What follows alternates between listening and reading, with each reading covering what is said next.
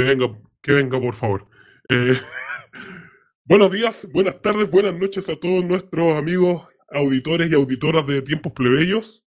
Esta vez eh, también en una versión minimalista eh, con Varina y conmigo, con Renko. Varina, por favor. Eh, buenos días, buenas tardes, buenas noches. Aquí Varina Salabla, muy contento. Qué Muy por- contento acá por estar en una nueva edición y aprovechando que estamos aquí, le queremos mandar harta fuerza a Girón. Sí. Un abrazo gigante que no va a poder estar aquí y lo bancamos y lo queremos que está. Sí, lo, ha pa- que- lo ha pasado mal mi compadre. Sí, Eh, así. No, podemos dar muchos más detalles, así que. Pero le mandamos un abrazo grande de apoyo. Son momentos difíciles, así que. eh, que vuelva cuando, cuando pueda nomás, compadre. Así que nosotros Así es. estaremos por aquí dando cara. Así es. Oye, yo pensé que estabais feliz, weón, porque habían suspendido el partido de la U, weón. ¡Ah!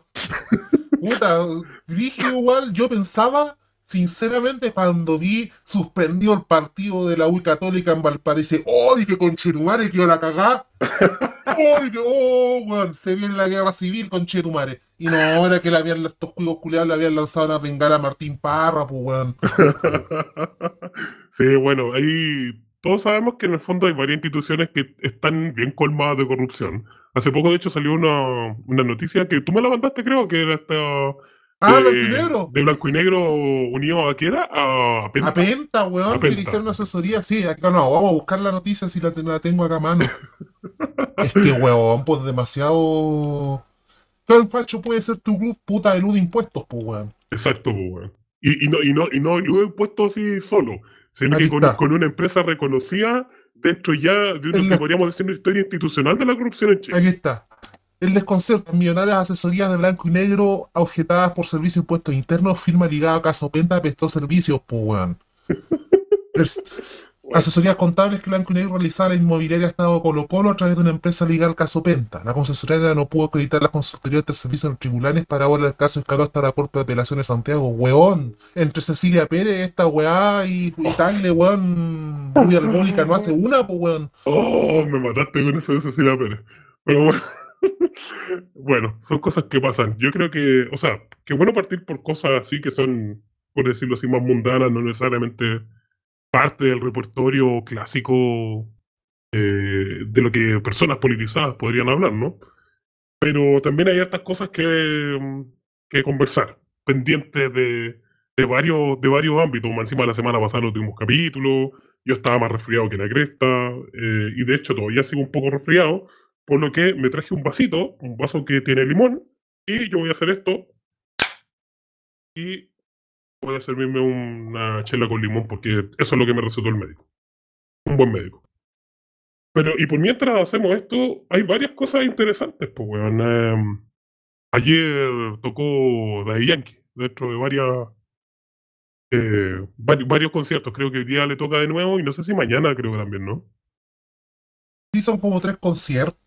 Eh, en, en una despedida bien sospechosa. Yo estoy seguro que esto tiene elástico.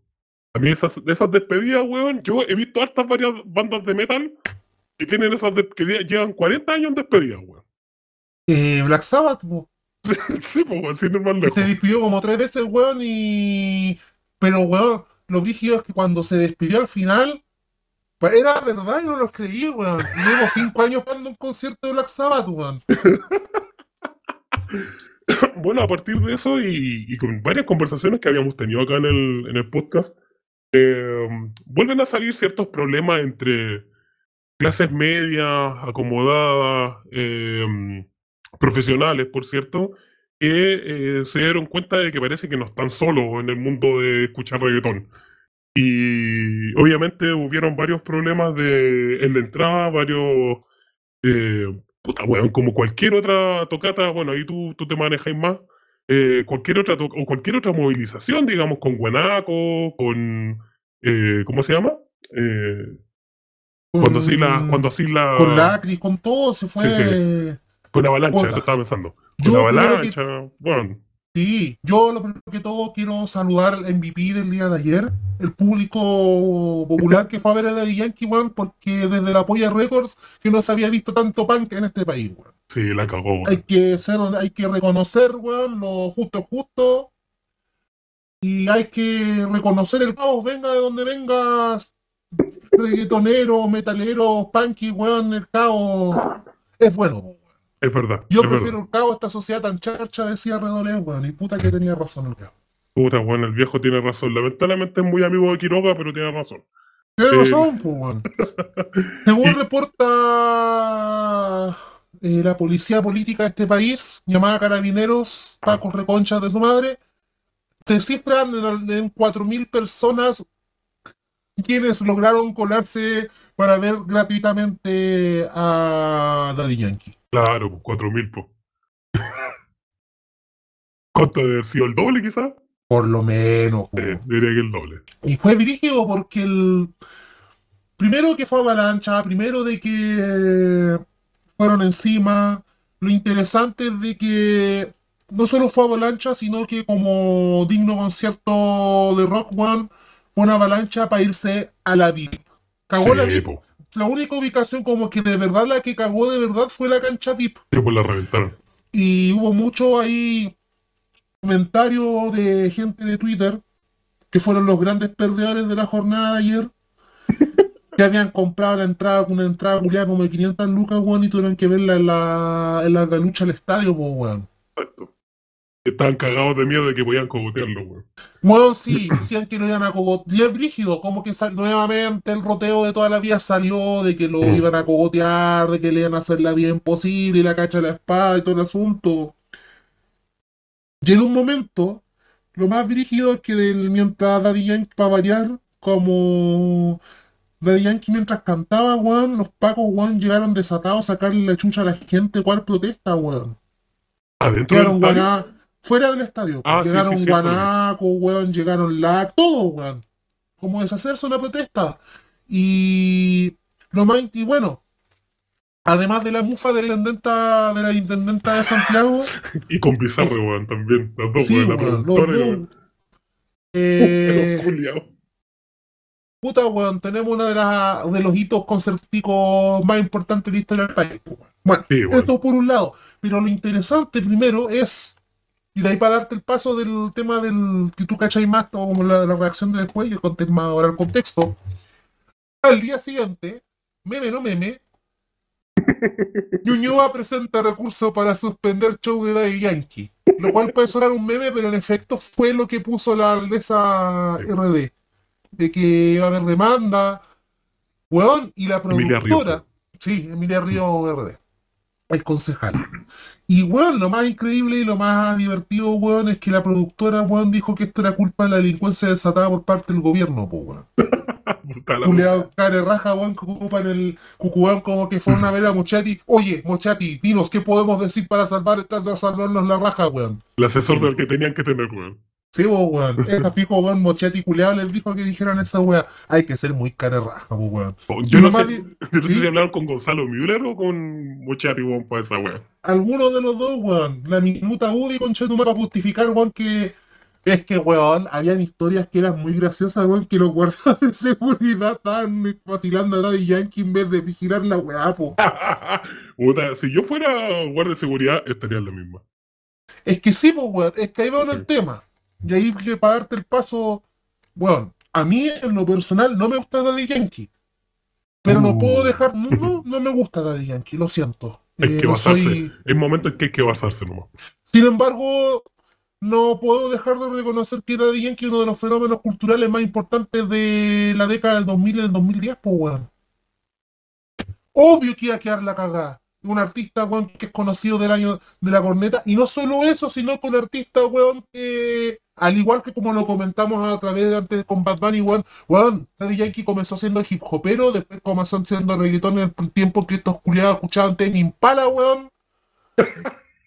Claro. No, ¿y tenía ahí como David? Guetta, wea así. Claro. Música pues, weón. electrónica. Torrona empaquetada. Y, exacto, después de eso, claro, después se masificó y a Daddy Yankee después que ya se ya llegó a la cima del, del, del reggaetón weón, puertorriqueños, weón, hicieron la gran Estados Unidos, pues, weón. Y ahí está el. Sí, y ahí te doy el pase, el pase, weón, de que. ¿Qué chucha más esperaba que ocurriera ayer, weón? Sí, tal cual. O sea, yo cuando vi esta cuestión, de hecho, a la primera persona, no es que piense en ti siempre, ah, pero, pero me acordé de ti, po. me acordé de ti justamente con el, con el caso que tú citabas con Bad Bunny, que eh, varios años antes, cuando estuvieron en el espacio Broadway, puta hubo balacera, pues, weón. Y eso, y eso no es exclusivo de, de Bad Bunny también, de hecho, eso ha pasado con varios otros cantantes urbanos anteriormente.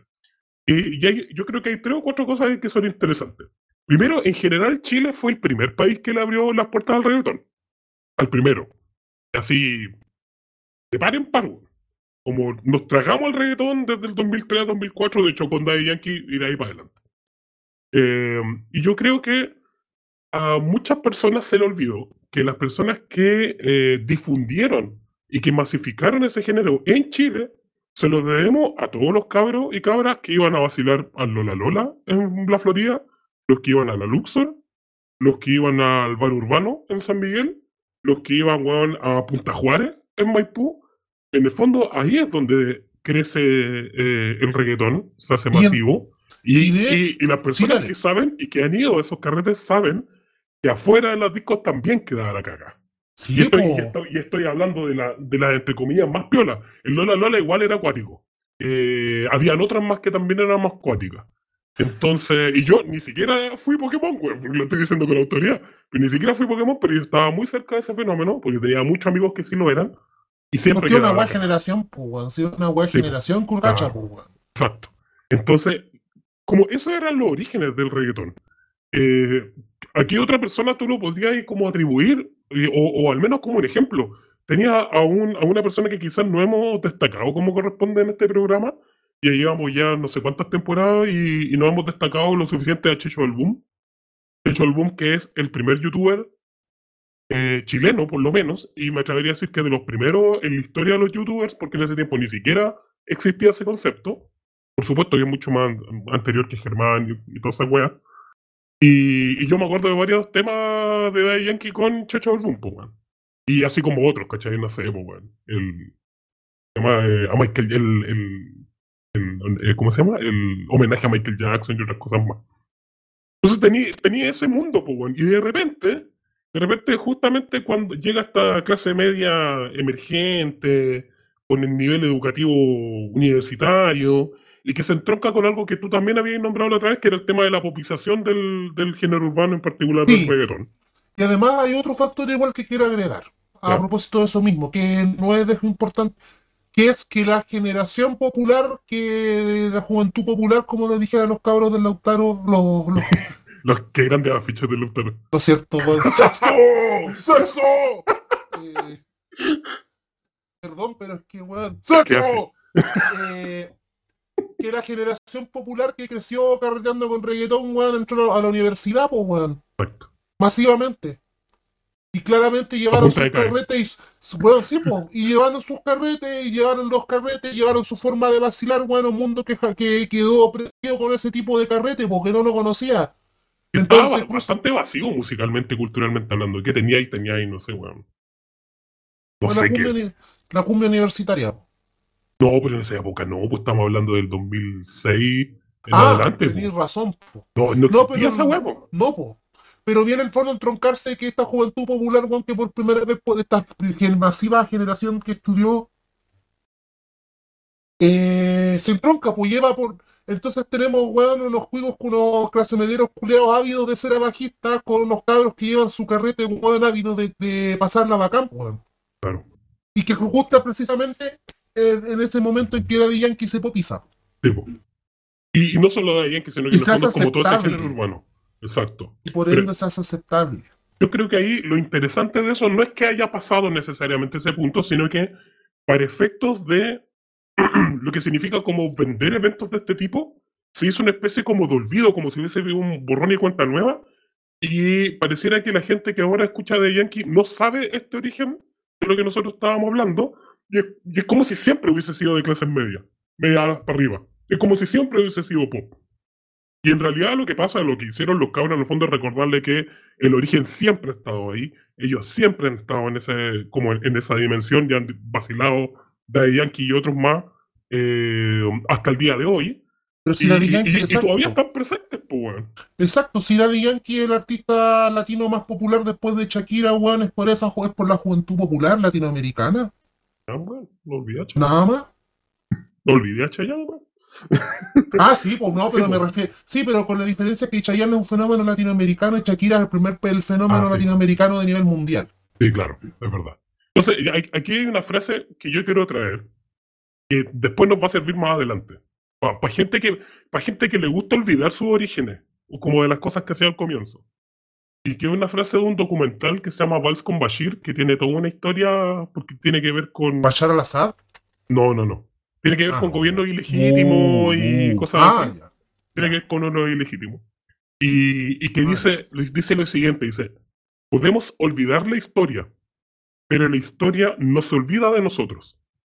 Y eso es provocador en el sentido de que como, como la historia no se va a olvidar con nosotros, si la historia es como una abstracción. Pero en este caso tú lo puedes entender como la gente que vivió la primera historia no se olvida de los que están ahora.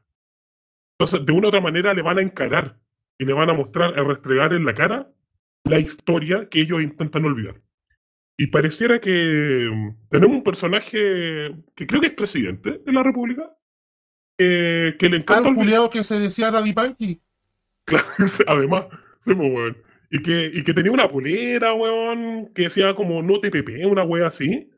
Y que de repente como que hace como que olvida la historia, weón. No ATP, yo creo que decía, weón, mm. porque muy TTP, ah, no TPP no lo veo, weón. No, no, yo creo que decía más TPP incluso, weón. Sí.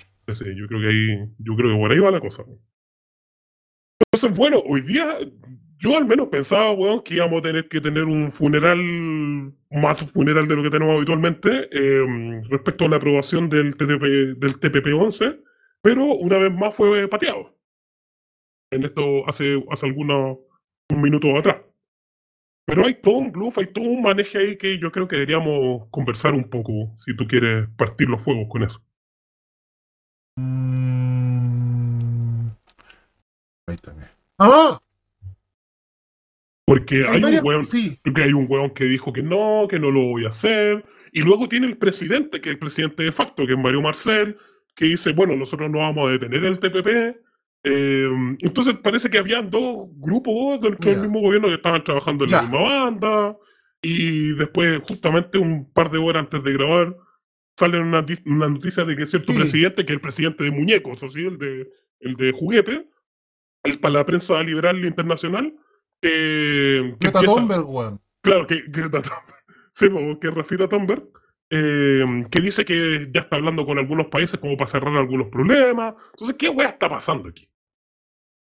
A ver, primero, una, quiero partir del siguiente, del siguiente artículo. Porque, claro, que es importante mencionarlo porque el que nos da el pie, porque es algo que se ha difundido por muchas partes, que ha circulado y que ha sido tal. No, ya a estas alturas, bueno, hay que estarse verificando hasta los peos y puta sea cierto, pues, weón. Es verdad. La constitución política de Chile de 1980, sí, weón, esta cagada de constitución, esta cagada de constitución, weón. En su artículo 32, inciso 15, dice, son atribuciones especiales del presidente de la República conducir las relaciones políticas con la potencia extranjera y organismos internacionales y llevar a cabo las negociaciones, concluir, firmar y ratificar los tratados que estime convenientes para los intereses del país, los que deberán ser sometidos a la aprobación del Congreso conforme a lo prescrito en el artículo 54, número 1. Las discusiones y deliberaciones sobre estos objetos serán secretos si el presidente de la República se les quiere. Así que sí, señores, esa infografía está circulando de que está en manos de este concha su madre que se apruebe o se rechace, son reales. Y que voluntad, por, no solo que se rechace se acepte el TPP, sino que es voluntad política de él, weón. Si este culiado se quiere levantar, weón, y anda mal de ánimo y quiere putear a Marcel y derogar la weá, puede hacerlo porque la ley se lo permite. ¿Ya? Parta hay que partir de eso. ¿Por qué partimos de esta base? Porque uno de los rollos, weón, que más le vendieron la conservación a nuestros padres, weón, es de que no, es que no lo pudimos hacer porque no estaban los votos. Y weón, vivieron 20 años con Chetumal. 20 años, weón. Desde Elwin hasta Chiletuno, weón, usando la misma cantinela para justificar las weas que están haciendo. ¿Por qué vamos a esto? Porque en estos momentos el. Puta, yo la veí, bueno, ahí entramos ahí Rengo puede dar más detalles, pues yo mi posición para mis taguas pelea de payaso, para él no, y ahí vamos a entrar en esto, pero en teoría la, la coalición de gobierno aquí hay dos grandes bandos. Uno, que es el atlantismo, digámoslo con sus palabras, el atlantismo militante. ¿Podemos explicar qué nos referimos con atlantismo? El atlantismo, señoras y señores, es el se le dice a toda perspectiva de política internacional que apoya al bloque de, al bloque que actualmente es conocido como los países de la OTAN, en los cuales lideraron lo ponemos en perspectiva histórica, son todos los países que lideraron las revoluciones burguesas y que lideraron la transición de los sistemas feudales al capitalismo. Estados Unidos y Europa Occidental. Más Canadá. Lo que usted conoce como Occidente y que después de la Segunda Guerra Mundial se nuclea políticamente, porque Occidente nunca ha sido un abstracto, estamos hablando del mundo no atlántico, y se actualmente está encabezado, está simbolizado por la OTAN como fuerza político, alianza político-militar. Y que, por ende, tiene toda una agenda de signo liberal, bla, bla, bla, bla, bla, alineado a los intereses de Estados Unidos de América. Que fue el ganador de la guerra y al cual se le están cayendo los, se le están agochando los meados con toda la guerra últimamente que han habido esta última década. Bueno. Así que no, Occidente no es una guay hippie, Occidente, si usted lo quiere hablar, se llama OTAN. ¿Qué es Occidente? Los países de la OTAN. Fin. No se demos vuelta. Hay que hacer todo más material, las no son abstractas, son concretas y tienen visiones. Bueno, volviendo a lo que nos atañe. Entonces, dentro de los buenos que están pro estadounidenses y pro alianza con Estados Unidos, tenemos a toda la concertación más, más RD, para que andar con lecer así ese comunicado, weón. El punto 12 es que rechazan el TPP, el punto 12 es que si están las seis letras aprobadas, lo aprueban igual. Entonces, como que no. No, nadie entiende eso. No, o sea, no, no vayan a hacer hueones, hacer hueones a la gente otra parte. Con nosotros no, perrita. Entonces, aquí vamos con esto. Mm, aquí vamos con esto. Que, por otro lado, tenemos al PC. Y tal como tenemos al PC, tenemos a ciertos partidos y ciertas personas y ciertas individualidades dentro de la pro dignidad que están contra el tratado de que lo han sostenido firmemente. Y curiosamente, de la persona que yo menos esperaba que, una de las personas que menos esperaba que iba a estar encabezando el TPP dentro del gobierno es Simón Omada. su secretario de Relaciones Internacionales. Un weón con cara puber, así como no sé, como yo no hubiese esperado nada de algo así, como. Tiene más cara que practicante, weón. Que, una persona que tenga. Una, una, persona que tenga la capacidad de, de hacerle un gallito a Mario Marcel, weón. Bueno, ahí está, ahí está dando cara, weón. es igual a Harry Maguire, hermano. Es igual, ¿Qué weón. El Ignacio Tapia de Inglaterra, weón. Un, un culeado que vale corneta. Pero igual a José Miguel Ahumada, pero José Miguel Ahumada parece que tiene un. me defiende mejor que Harry Maguire.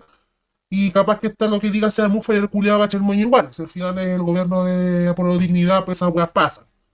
Bueno, la cosa es que. Volviendo a lo que nos atañe. Y por otro lado tenemos a Mario Marcel con Carolina Toa. Que dicho sea paso, es importante agregarlo que es un asunto que clasificó Oxante a Carolina Toa la puso de ministra del Interior Mario Marcel. Porque él necesitaba en el una ministra o un ministro de peso que le ayudara a sacar adelante el plan económico del Fondo Monetario Internacional. Y es el Ministerio de Interior que lo debía haber puesto a la presidencia, lo puso Marcel. ¿Qué, más presidente que eso? Exactamente. ¿Qué más, ¿Qué, más que, vamos a decir? Nada, no se puede decir mucho. A Marcela, a toda la puso ahí Marcela. Y al respecto de eso, aprovechando el golpe por aprovechando el golpe de, de knockout que fue la, la victoria del rechazo en el proceso de la plebiscito constituyente, lo que ha apostado la concertación y lo que ha apostado el atlantismo neoliberal es que esta weá se apruebe. ¿Y por qué voy al tema? ¿Por qué hago énfasis con lo de atlantismo? Por el simple hecho de que, que el atlantismo, que acá es representado por el Partido del Orden, es solo el Partido del Orden quien lo ha Promocionado. ha difundido el TPP. Porque ha sido tan, tanto desde, bueno, desde la izquierda en general, como de las derechas más nacionalistas, más duras, están en contra del TPP-11, por distintas razones y que tiene que ver con el mundo monstruoso en el que estamos hoy día. O sea, sin ir más lejos, hoy día me di cuenta que el PDG estaba en contra del, PP del TPP-11. O sea, Exactamente. o sea ¿qué, qué mundo culiado vivimos, weón. en un mundo donde, claro, entonces, ¿y qué tienen en común, eh, tienen en común esto? Precisamente el hecho de que son todo tipo de organizaciones que el sentido común neoliberal le dice populista. En donde esa, ese verso entre la gente que es políticamente responsable y los populistas. Es decir, todos los que no son neoliberales ni proestadounidenses ni atlantistas. ¿Qué haría que es una política políticamente responsable según esta manga de hueones? Aprobar el TPP-11. Alinearse a cualquier directriz de la OTAN, básicamente. Exacto. ¿Y por qué es importante mencionar esto? Porque esto está ligado directamente a la plega que fue a hacer Marcel en Estados Unidos. Ustedes alcanzaron algo a cubrir de eso en el último capítulo. Sí, pero más o menos lo enunciamos nosotros. Ah, era porque recién iba a ir, creo. Exacto. Pero Creo que le fue como hoyo. no, no, no, no, no, no ¿Le fue ahí. Le fue espectacular. ¿Ah? Marcel fue a, a la Bolsa de Valores de Nueva York, fue con las grandes aseguradoras a asegurar y decirles que ahora con la victoria del rechazo el país tiene estabilidad, va a tener certeza económica y por lo tanto ustedes van a poder ir a invertir. Así, sin asco. Segundo, de que fue a ofrecer diversas carteras de inversión y fue a buscar, Marcel fue a buscar inversión extranjera. Esa fue la misión de Marcel en esta pasada. Ir a buscar misión, eh, inversión extranjera y además amarrar el amarrar un- el préstamo del FMI que ya habíamos, eso sí lo describimos Claro. en el capítulo anterior. Y que estaba, de hecho, estaba previo al, a las elecciones. La línea de crédito fue asegurar esa línea de crédito y asegurarle a, a Estados Unidos de que a Chile con esta, con, con el fin del plebiscito ya había habilidad, había certeza jurídica para, para que llegue inversión extranjera. Mientras tanto, Di Parlow que estaba haciendo, ofreciendo glaciares, cambiando glaciares. glaciares por tulipanes, weón. Pero, weón, tenemos el día del tulipán, weón. Qué bacán. Sí. Por mientras nos quedamos sin agua, weón. Sin, recurso- sin ningún recurso natural, weón. Exactamente. Entonces, el asunto es el siguiente. Eh, visto eso, porque bueno, ¿por qué la va a decir? Po, después de la, derro- de la derrota de la prueba, vino el 11 de septiembre, de ahí vino el 18 y apenas terminó el 18, que es cuando comienza el segundo semestre, digamos, en el lenguaje universitario. Pero que lo políticamente, lo, político en general comienza después del 18, en la Mm. última recta del año. En ese sentido, llega y se pone, Marcel presionó toda la semana pasada para que se vote de extrema urgencia y de suma urgencia el TPP-11. Habían dicho que se iba a votar, que ellos lo querían votar en noviembre, para, aprovechando que la oportunidad estaba, se votara lo más pronto posible, le hace esta semana. Entonces, y así como nos encontramos con la sorpresa del lunes, que se avisa finalmente que esta weá se votaba hoy día. Sin ninguna, ninguna posibilidad de margen de acción mínimo a la, tanto a, a esta trinchera de este lado y las fuerzas que quedan, pero por otro lado también a todas las organizaciones ambientalistas, a todas las organizaciones ecologistas y organizaciones sociales que estaban con el gobierno. Y no deja de ser simbólico en ese sentido que la moneda le haya dado un portazo en la cara a Luis Mesina. Impresionante eso. Bienvenido Luis Mesina a Tiempos te digo. Exactamente. Y que Luis Mesina y que el movimiento No Más FP, que fue uno de los impulsores de la mesa de unidad social, con todo el rol que nosotros sabemos que tuvo unidad social durante la revuelta y para qué realmente estuvo unidad social, y que No Más FP haya sido parte intensa de todo lo que fue el impulsar desde las organizaciones sociales lo que fue el proyecto del supuesto proyecto de apruebo dignidad y en el fondo militar sacar algo de la institucionalidad post 15 de noviembre le hayan a ellos les hayan cerrado las puertas, no los hayan dejado participar de un punto de prensa en la moneda con respecto al TPP-11, lo hayan echado y para más encima le hayan sacado la chucha a la gente ese día, weón. Y Mesina, de hecho, es como de los, de los leales. Evidentemente, no es la Emilia Schneider, por ejemplo, respecto de la FECH, pero Mesina es fuera del ámbito universitario, probablemente de los dirigentes sociales que eran más leales a Pro Casi yo te puedo decir, sí, casi al nivel de la CUT y Claro. de la NEF. Te- Tenéis como Qt, NEF, Fetch, un poquito más abajo, pero porque ha hecho hartos méritos Modatima, y Sí, después ya tenéis vecina. tenía los- exactamente. Y weón, le cerraste las puertas a Mesina, le cerraste en la cara las puertas a él. ¿Qué chucha queda para nosotros entonces? po? Ya sí, nosotros lo sab- sabemos, weón, que sobre todo en este espacio, weón, que con este gobierno ni la sal ni el agua, weón. Y sabemos que este y lo hemos dicho, lo hemos recontra repetido, weón, pero más ahora con lo que se viene. A nosotros, nosotros jamás le creímos a este gobierno, y ustedes lo saben muy bien. Pero acá hay mucha gente, muchas organizaciones sociales, organizaciones políticas, weón, que a pesar de sabiendo que había estado el acuerdo del 15 de noviembre, weón, se jugaron el pellejo, weón, por rescatar algo en la constituyente. Se jugaron el pellejo, weón, dejaron las patas en evitar que Katz saliera, weón, y que ese culiado estuviera en el gobierno, weón. Y le crearon ilusiones a toda una población que creía que por fin la alegría iba a venir, weón. A eso, a toda la gente que apostó, weón, que les creyó y que, weón, los militó que nos escupió, weón, que nos trató de la peor mierda posible con tal de, congraciarse con ustedes, weón. Nos dejaron botados, weón. Para que la Watts, weón, pueda vender tres mermeladas, weón, por, con arancel cero. Váyanse a la concha su madre, pues, weón. Y esa es la... Es- Sí, Yo creo que. Dale. No, dale, no. Si termina. y esa es la weá que a mí... Porque, ojo, porque lo que están produciendo es que no es que la gente se... La gente se está decepcionando de todo en un contexto de crisis, weón. O sea, esto es como un poco anexo, pero para... O sea, seguimos en la misma dinámica. Hoy día nos enteramos, weón, ayer, de que este gobierno lanzó la beca Rodrigo Mallea. ¿Verdad, weón? ¿Por qué le decimos beca a. Rodrigo? Por La vaya a leer, ¿cierto? O sea, la voy a mencionar, como voy a pescar la noticia. Ya, ya. La beca Rodrigo Mallea, es, que le pusimos así, es porque es una beca que se le ofrece a los estudiantes de educación técnico profesional para su práctica, para su práctica profesional, que consiste en una beca con una cuota de 60 lucas con Chetumare.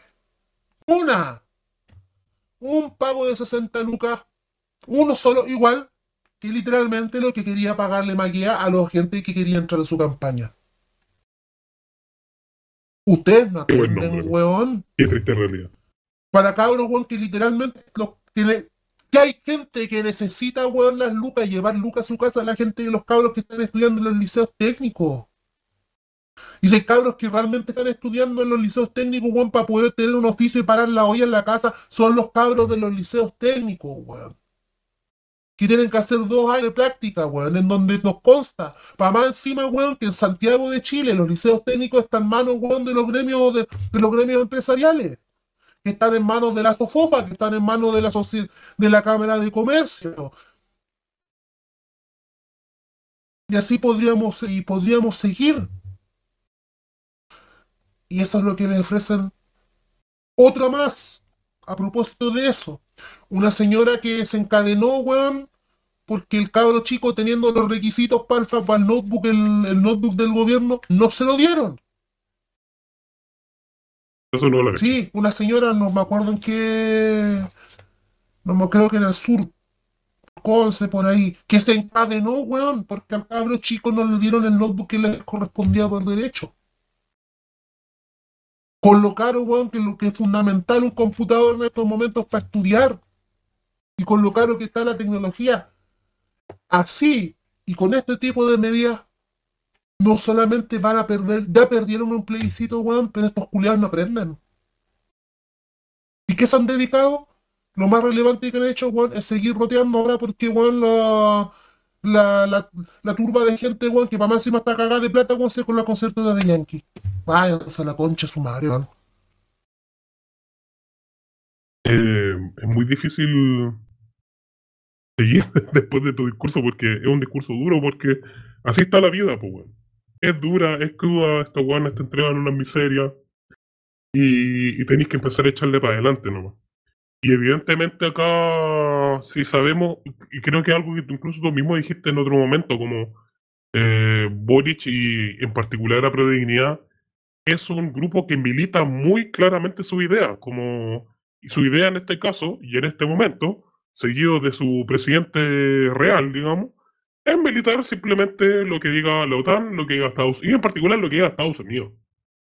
Estados Unidos, nada más, nada menos. A lo otro, a Europa, a la Unión Europea, que es con el otro que tienen que renovar el otro, el otro tratado, es básicamente saldar cuentas, pero acá hay una militancia estadounidense muy, muy, muy clara y que geopolíticamente también nos ha, traído ciertos problemas. La verdad es que a mí lo único que me, llama la atención para agregar cosas que más que, otra cosa es el, el, concepto de la inconsecuencia, ¿no? De una persona inconsecuente. A las personas les molestan mucho las personas que son inconsecuentes. Y eso la gente lo sabe no, no es muy difícil de darse cuenta. Eso pasó, de hecho, ahora el plebiscito. Y mm, yo me acuerdo en algún momento en un debate de, de Anatel de presidenciales, para, el 2000, para elecciones del 2017, creo. Mm, obviamente los mejores evaluados son los que los que estuvieron cerca, no sé, la Beatriz Sánchez, Guillet, todo eso. Eh, pero lo que destacaban es que la gente decía que las personas en las que más confiaban en el sentido de que creían lo que le estaba diciendo, o sea, como que lo que le estaba diciendo era verdad, o lo pensaban realmente, eran José Antonio Cast y Eduardo Ortez. Eran las personas que la gente consideraba que eran más sensatas para hablar. Y, llama la atención, pues justamente que em, personas como Boric, evidentemente, ni, ni siquiera su propio grupo puede confiar en él. Yo creo que tienen, o sea, si antes ya no tenían control, yo tengo muy claro que en Convergencia Social, eh, para la época de, la candidatura, no tenían ninguna injerencia sobre, sobre su campaña. Era RD el que la manejaba. Y después, ya entrado el gobierno, eh, sabemos que ya no era RD el que manejaba Boric, era simplemente la concertación que lo manejaba. Y después, no conforme con eso, eh, empieza a militar directamente toda su idea y empieza a expulsar, entre comillas, como a dejar atrás a todas las personas que lo han llevado, que es exactamente lo que ha hecho toda su carrera política. Desde izquierda autónoma en adelante de la división para adelante. La historia de Gabriel Boric como un personaje político es utilizar los grupos donde está, ni siquiera ser la mayoría, eh, pero apalancarse a partir de ellos y abandonar a todos quienes estaban después y que, y que en algún momento lo utiliza para poder ser apalancado. Entonces, lamentablemente no tenemos, por decirlo así, biografías escritas de Boric antes de que, de que fuera candidato presidencial. Seguramente si estos datos fueran sistematizados, probablemente sean visibilizados, quizás la gente hubiese tomado otras decisiones. Pero lo que está pasando ahora en lo concreto es que estamos a completa voluntad de una persona que yo creo que para afuera, sobre todo para los medios extranjeros, se ve de lo más amigable posible y yo creo que estamos hablando de una persona bastante perversa. Eh, porque para, todo lo que pasa adentro ya lo sabemos, es represión, es extender estados de emergencia, es apalear a los cabros, a los estudiantes, eh, es dar miserias de plata, es negar más encima la plata que uno de repente tiene, me refiero como al tema de los retiros, eh, y sencillamente es no hacer ni una hueá por la gente y al mismo tiempo no permitir que los otros lo hagan y que nosotros mismos de hecho podamos, podamos salir. En ese mismo contexto, la derecha lo tiene clarísimo. Yo todavía me acuerdo muy bien de Gonzalo Müller con una, con una sonrisa, sabiendo de que Boric es capaz de entregar cualquier cosa por seguir gobernando. Y así va a ser, y así lo ha sido, y así lo va a seguir demostrando. Yo creo que es una persona que no tiene absolutamente ningún valor político fijo. Ninguno. Solamente el mantenerse en el poder. Y, que como aparentemente a partir del tema de la gobernabilidad. Y, a partir de esa cuestión, el mismo Frente Amplio, y ahí quizás podemos conversar un poco o debatir un poco de este tema, eh, bueno, el mismo Frente Amplio se pone nervioso frente a él. O sea, tenemos a gente como, lo mismo ahora citaste a Humada, como parte de una persona que, entre comillas, se está tratando de em, llevarle un poco a la contra a Marcel, pero también tenía al, ¿cómo se llama el senador al RD? Torre. la Torre. A la Torre, ¿cachai? Incluso a la Torre. No, no, estamos hablando de un sector de izquierda precisamente dentro del Frente Amplio, tratando de llevarle la contra. Y hasta ahora hemos nombrado a algunas personas que, la torre... que, uno no esperaría. Exacto, porque, de ojo, la torre, acuérdate que uno, ha sido uno de los encargados de la cuestión del asuntos internacionales en el Frente Amplio, históricamente. Entonces, em, y, yo todavía no sé qué pasa con Hassan Makram. Yo lo último que leí de Hassan Makram, que andaba como medio escondido, como avestruz, era que en algún momento ya reconoció que el TPP-11 tenía cosas buenas y tenía cosas malas. No sé en qué nivel ahora de discusión Lo último que ve de Hassan Akram es que fue a ver un tributo a un tributo de un tributo de Violeta Parragua. esa talla. No, sí, es verdad. Es verdad. Ah, ¿Por qué? ¿Cuándo fue? El 18. Eso fue el último.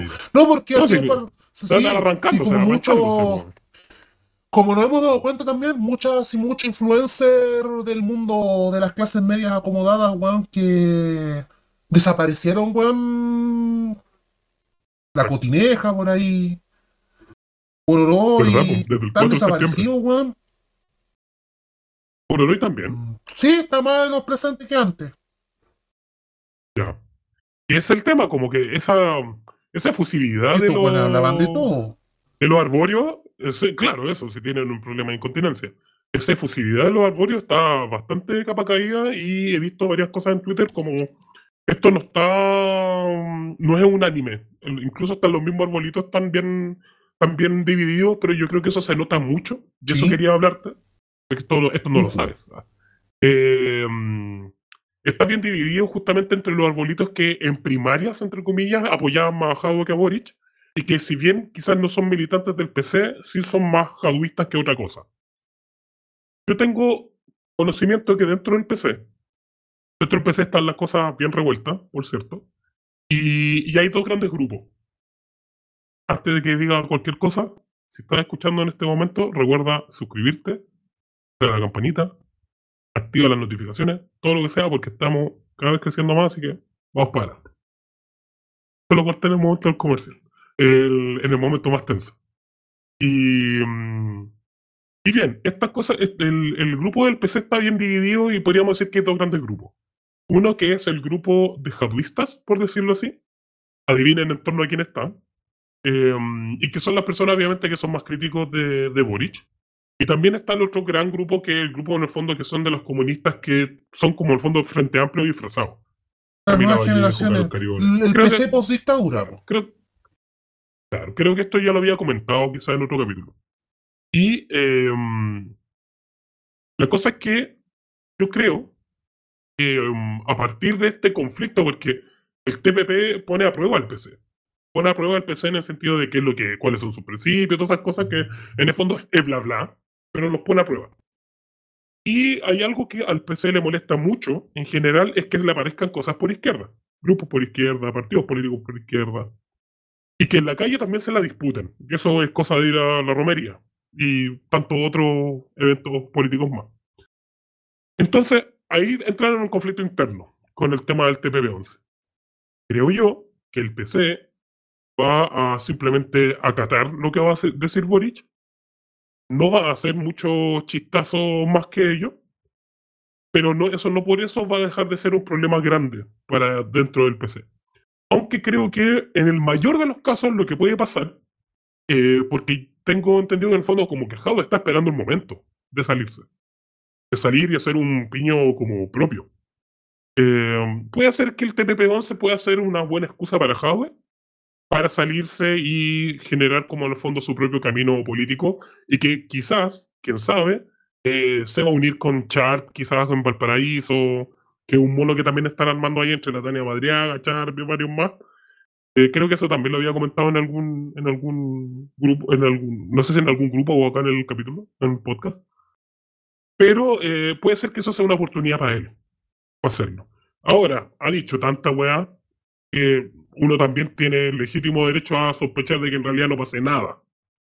Y, pero la verdad es que, lo que yo lo único que digo en este momento, que un poquito antes, hace una semana, una semana atrás, era más taxativo, pero yo creo que al menos esto no va a ser tan fácil para el PC de lidiarlo porque eh, en última instancia, aunque no hagan nada y que se queden al lado de Boric y no pase ni una hueá y se el TPP-11, las calles van a cambiar para ellos.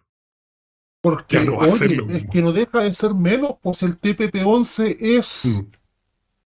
El TPP-11 apela directamente a cual... Weón, le toca, a le toca la médula a cualquier proyecto ni siquiera anticapitalista, sino que, weón, el Frente Amplio nace como una coalición de partidos antineoliberales en 2017 aprobar esto es literalmente pitearse con la médula principal de lo que los une. Políticamente, del inicio del proyecto, bueno, aprobar el TPP-11 literalmente debería ser la fracción de la fractura del Frente Amplio. O de la gente que creyó en el proyecto del Frente Amplio, ¿para qué decir el PC?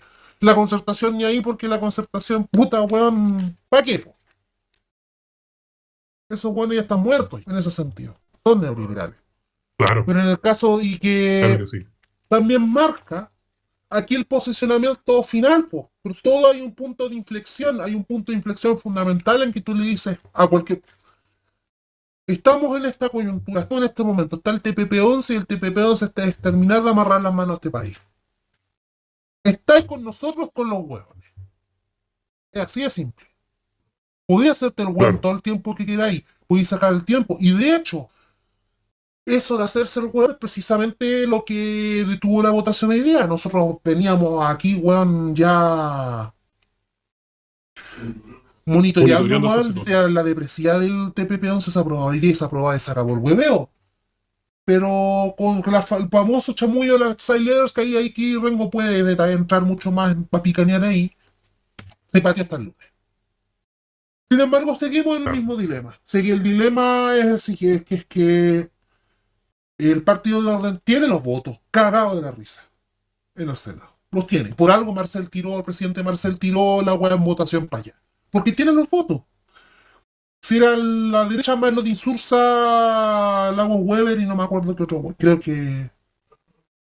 los votos están. El Senado está en manos de Boric. Si Boric quiere seguir jugando a Greta Thunberg, porque eso fue el weón. Lo que fue este weón a la ONU fue hacer, fue jugar a Merta Domber mientras Parlo y Marcel se dedicaban a vender el y o realmente por única vez en su vida va a ser mínimamente consecuente con lo que cree o lo que supuestamente cree porque para qué vamos con weón yo sinceramente no espero nada no, ya no sabe que, Entonces, que este weón. O sea, yo lo único que espero es que cambie siempre. No, claro, es como lo único. Pero básicamente, eh, como dijimos, por eso mencionamos el artículo 32, 16, 15 de la Constitución del 80, que él puede hacerlo. Está en sus manos y este va a marcar el, el punto de inflexión, tal como, remitiéndonos años atrás, el momento en que Lenin Moreno pasa a ser del Uh, claro, pasa a ser desde el del sucesor Juan de Correa a ser el gran traidor, es precisamente el momento en que presenta el paquete de del paquete de medidas de ajuste neoliberal en el Ecuador. Y que fue la antesala del triunfo de la derecha después, años después. El TPP-2 a nivel crítico representa el punto de inflexión en los cuales vamos a ver definitivamente, ya por un lado, desde lo más del de los círculos politizados. ¿Quién va a seguir militando esta hueá de gobierno? ¿Quiénes van a estar con. quiénes van a estar aquí? Eso por un lado. Pero para el resto de la población y en el contexto en el que estamos, va a significar el punto de no retorno. Eh, del que ya se va a fijar definitivamente cómo se va a enfrentar la gran recesión que se viene. tocaste varias cosas bien interesantes. Em, creo que el último capítulo que, estuve aquí, eh, dije de hecho que era bien distinto ser, eh, ser un votante un pro Boric eh, apenas salió, como tomó el poder presidencial en marzo, a hacerlo después del plebiscito. Y ahora eso se acentúa aún más. Es bien distinto militar con Boric después de que el TTP-11 sea aprobado, porque a mí no me cae ninguna duda que va a ser aprobado, yo estoy seguro que tú también piensas lo Exactamente. A hacerlo antes.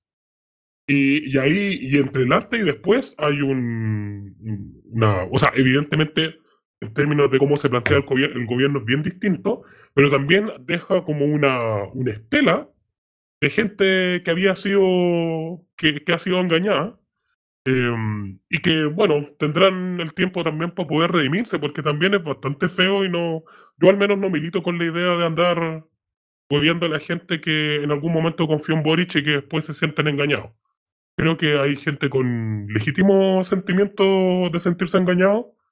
Eh, esto no es algo que para nosotros sea una novedad, esto nosotros lo dijimos, yo lo dije en diciembre del año pasado, y, y que iba a ocurrir. Y, básicamente lo que falta o lo que, y de hecho donde nosotros en algún momento vamos a tener que entrar, es eh, qué hacer con eso. Porque ahora estamos describiendo cómo se viene la catástrofe. Es como cuando veis, son como astrónomos, weón, que hace poco de hecho pasó esa como astrónomos que ven un meteorito, weón, y que están tratando de tratar de salvar la Tierra, weón, desviando el, el meteorito o lo que sea. Entonces, claro, ahora solamente somos descriptores de la catástrofe, pero en algún momento también tenemos que sentarnos a pensar qué es lo que vamos a hacer. No solamente nosotros, sino que hay un conjunto de personas que, que, estoy seguro que están, que están en ello. Y por último, otra cosa que tú dijiste que es interesante, que el tema de la responsabilidad exclusiva de Boris acá. Lamentablemente dependemos de él, de nadie más. Es el único que puede hacerlo. Y creo yo que eso también sería interesante saber tu opinión. Me preocupa que el TPP-11, al ser algo tan transversalmente odiado, y que de hecho en el pasado habían, hubieron, hubo tanta movilización y agitación contra el TPP-11 incluso antes del estallido, que las movilizaciones, a pesar de que hubieron, dentro de todo no me parece que hayan sido tan grandes. digamos, proporcional al problema que es y a todas las personas que em, eh, podría afectar eventualmente. Y eso me preocupa porque también creo que es un mensaje para nosotros, no solo para nosotros como podcast, sino que en general eh, gente que tiene conciencia política más bien a la izquierda. claro, para este lado, me gusta esa expresión, para este lado del río, de que no tenemos energía, estamos en otro ámbito, que tenemos que pensar la política de otra forma porque ya no estamos en el estallido. Es terrible decir eso, pero el estallido se acabó en ese sentido. Es lo que refiere como a la energía para poder eh, movilizar y presionar políticamente. Puede ser que el estallido no haya acabado en otros sentidos, pero sí en ese. Entonces, mm, eh, tenemos que pensar qué hacer. Y en este caso, bueno, estamos más o menos a merced del, del caballerito de turno que seguramente no va a decir que no va a decir que no. Si eso, pero es muy bueno que comunicacionalmente se le trasvasije el poder a él, o sea, la responsabilidad de él. No puede hacerse el weón. Como ya, ya basta, porque Ahí estado, ¿cuánto? Seis meses ha estado Boric eh, haciéndose el weón todo este tiempo. Y, es bueno que se le recalque que depende única y exclusivamente de él. Y esto va desde la Camila Vergara hasta Radio Villa Francia, que yo lo vi. Eh, que se le ha cargado de decir, usted es el responsable de esto. Si usted quiere salvarlo, si a usted no le parece, si usted quiere seguir empeñando su palabra a su favor, bueno, ya sabe qué hacer todavía tiene una semana para pensarlo. Porque esa cuestión de los side leaders, que te voy a tomar un poco eso, lo que pasa es que hay algunos dentro del TPP que tienen, tienen como contemplado poder hacer negociaciones bilaterales, es decir, país con país, Chile con cualquiera de los contemplados en el TPP-11, para hacer en el fondo como negociaciones aparte entre uno y otro. Son las famosas side leaders. O cartas bilaterales, en el fondo, si eso es el tema. ¿Cuál es el punto? Se ha dado harto como tarro eso como una vía alternativa para no tener que firmar el TPP-11 con todo lo que eso significa en términos de control de la propiedad, en el tema de los, de, los grandes tribunales que hay a favor principalmente de las transnacionales, y tratar de, eh, eh, tratar de ir em, eh, generando acuerdos entre países. Pero la verdad es que son tantos los países No que lo yo- sé, y, y la verdad es que Chile y Chile, y Chile no es un y Chile no, no vamos Entonces, ya, menos mal sí. por eso se llama TPP-11. y, y es difícil, es difícil que todas esas cartas bilaterales tengan resultados satisfactorios de manera tal que sea un reemplazo natural del TPP-11. A mí más bien me parece que esto es una manera de dilatar la discusión, de a ver si es que algunos grupos de aprueba dignidad, que no hablamos de eso, pero en un momento hubo como una arremetida generalizada de aprueba dignidad contra Marcel, en contra del TPP-11.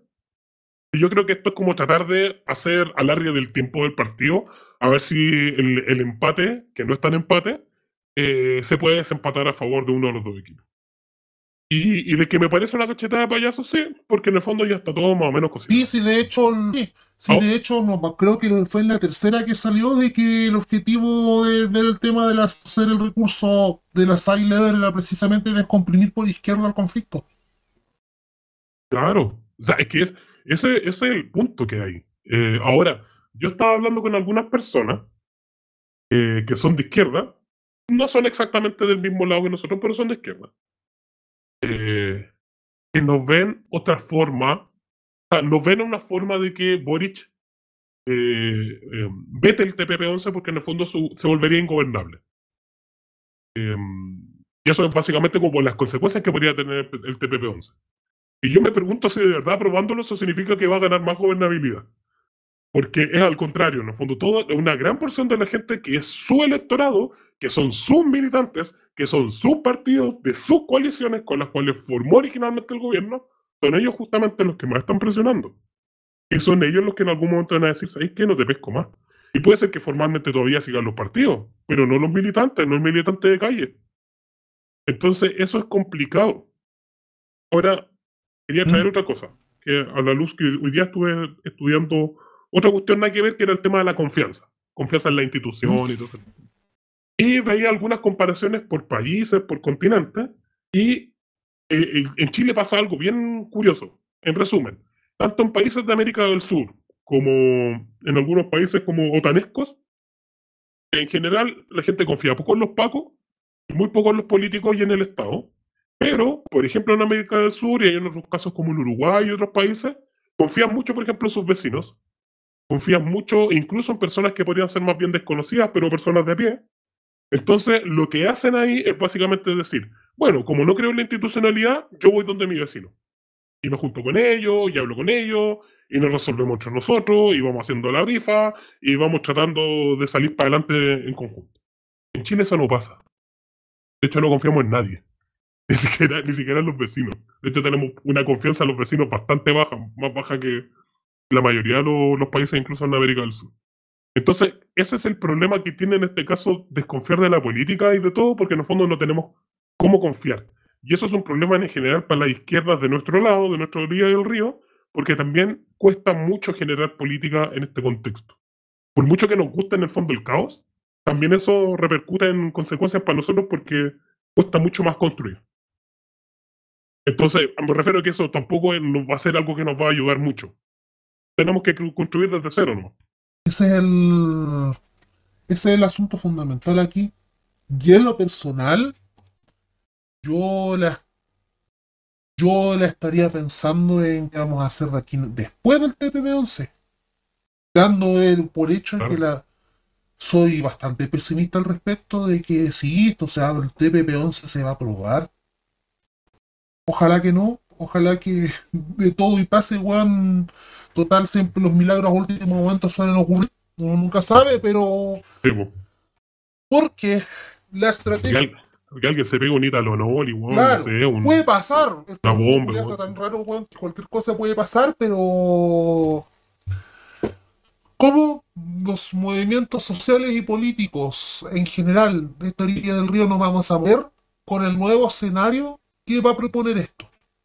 Que va a proponer un nuevo escenario y una nueva correlación de fuerza, dicho en marxista duro.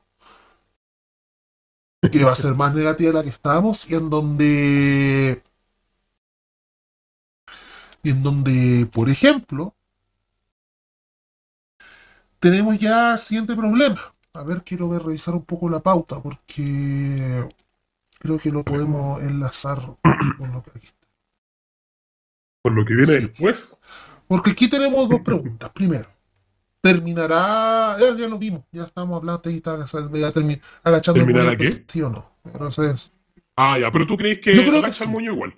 Porque, Ya. Yo, también, pero puede ser que solo parte Claro. se vaya, pero no va a ser muy relevante. estricto rigor, la política del PC es asegurar espacios dentro de la administración política del Estado para hacer, para hacer ciertas transformaciones mínimas desde ahí. Esa política de equidad de los cargos que tienen y hay algo que valora el PC por sobre todo son los cargos políticos y la posibilidad de ejercerlo. Porque si no, por ejemplo, se hubieran salido palo cuando fue Huracán, en Bachelet 2, se hubieran ido del gobierno, no lo hicieron. Ahora con... No lo No hicieron. lo hicieron.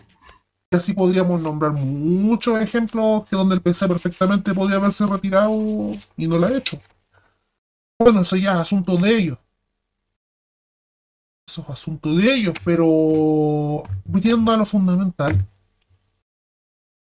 eh, ¿Por qué lo decimos? Primero, y aquí sí vamos a dar el paso al siguiente bloque.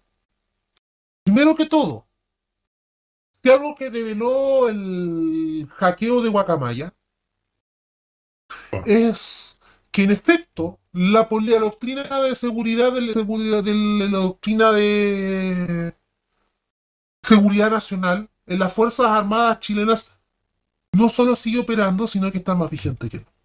Eso es la primera hueá que hay que tenerlo en claro y de que eso no ha cambiado. De que eso se mantiene así y que ha sido, y que incluso fue hasta para las que tienen una vigilancia por parte del ejército que oh curiosamente no sale no sale el tren- los buenos encargados de la frontera en todo estos informes no sale ni una agua sobre el cartel de, sobre el tren de Aragua pero sale la olla común de la Vía Francia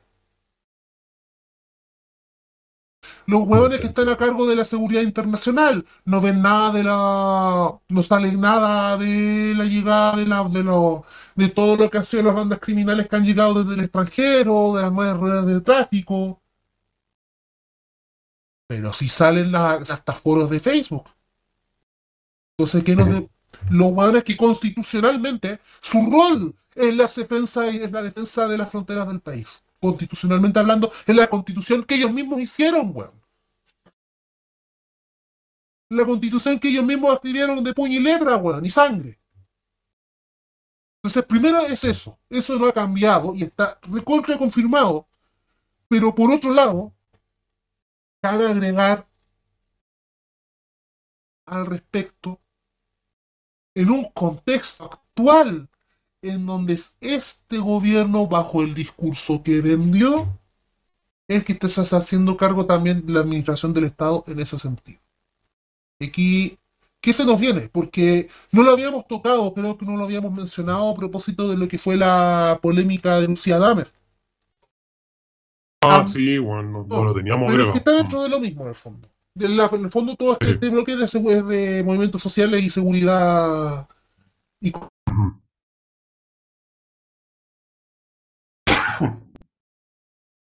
de interferencia, en donde hasta el mostrador le salió a prestar, salió a prestar ropa.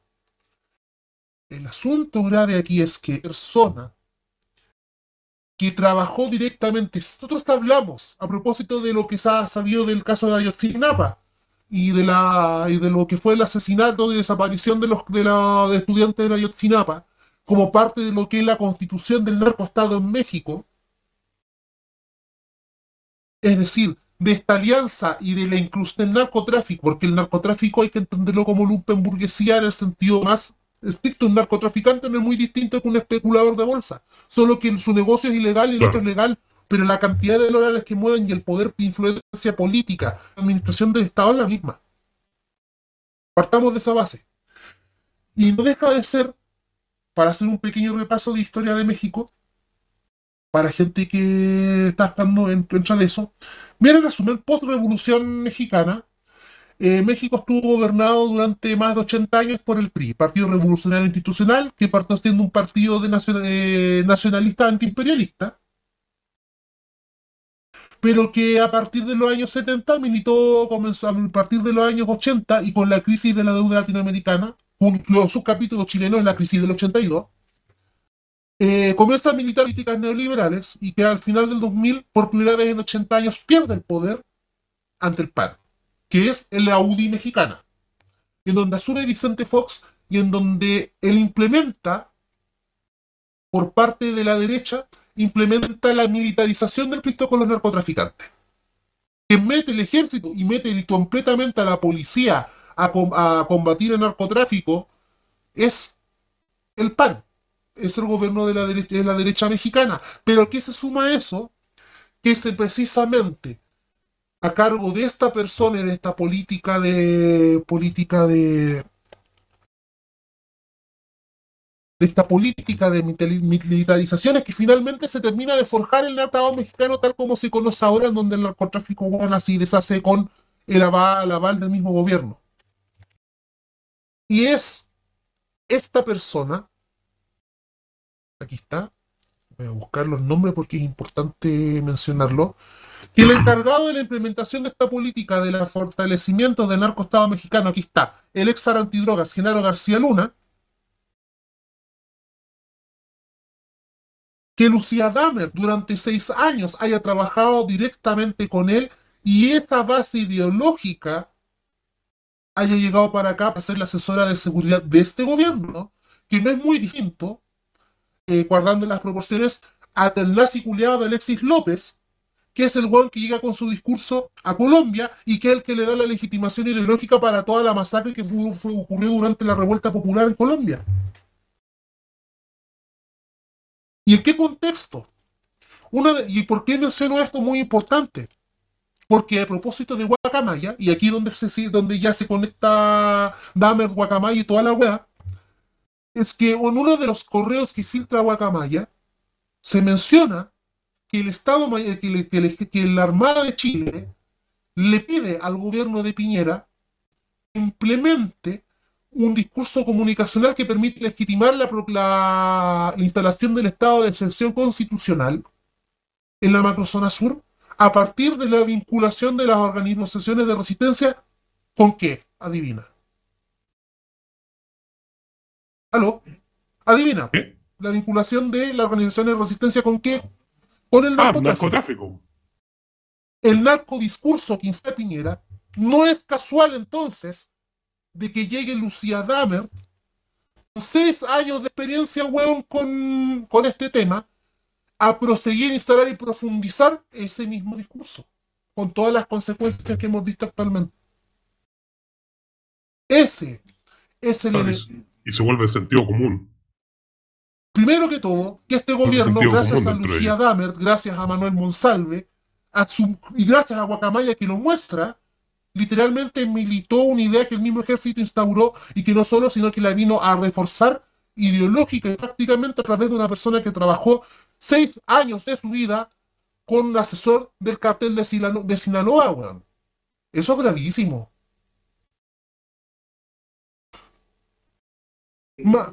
Maya se la llamó, la llamó el FBI. Lucía Dahmer se sabían. Lo de todo es que Lucía Dahmer se sabían varias cosas de antes incluso. Pero parece que no, no pescaron nomás. No interesa. Entonces, ¿por qué no mencionamos esto? Ahí para profundizar. Porque actualmente, y para máxima, con la aprobación del TPP-11, chúpalo entonces. Ese es el enemigo, weón, que al que nos tenemos, que nos vamos a enfrentar en un contexto, weón, que nos va a faltar, weón, hasta, para hasta, para pagar el kilo de azúcar, weón.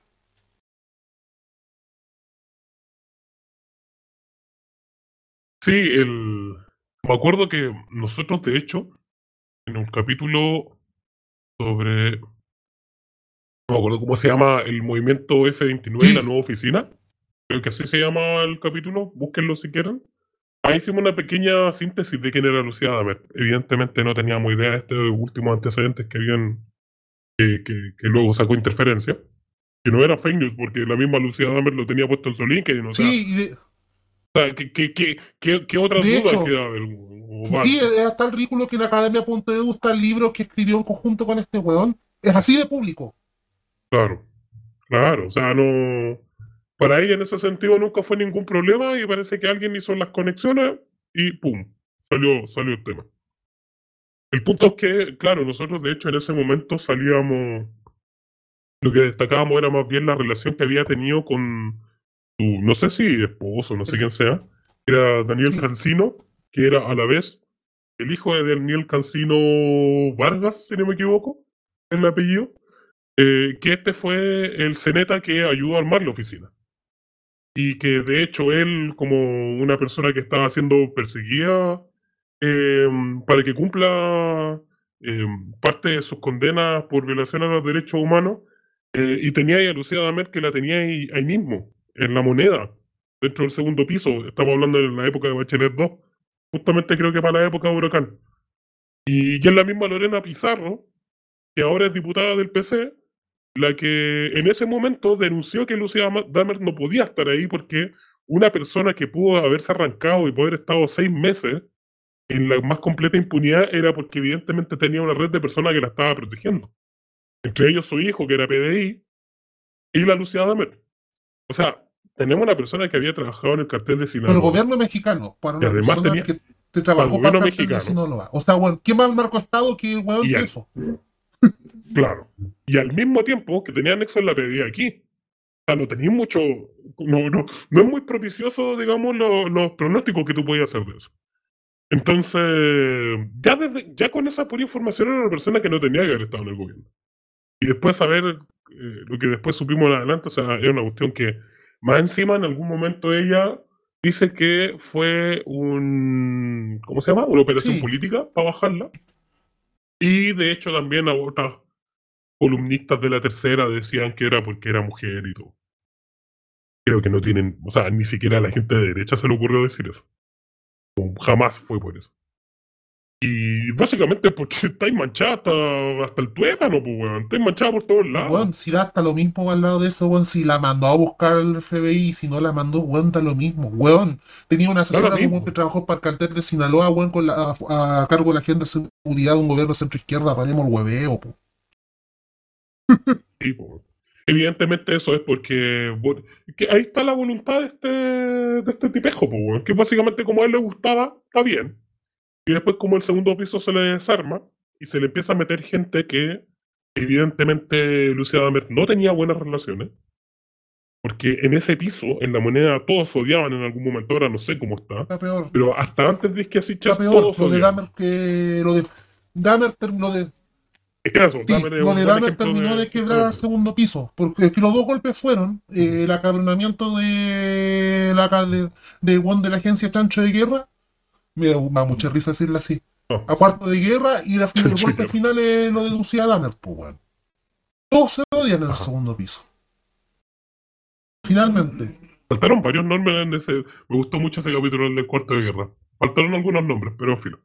Algún día vamos a completar ese mapa porque hice una pizarra Sí. entera llena, wea. Bueno, algún día vamos a. En, en en cierto lugar que después vamos a hablar, eh, quizás vamos a completar ese mapa. Entonces, claro, pues, ahí tenéis parte del tema, el caso. Justo, se, justo coincidió Damer Guacamaya.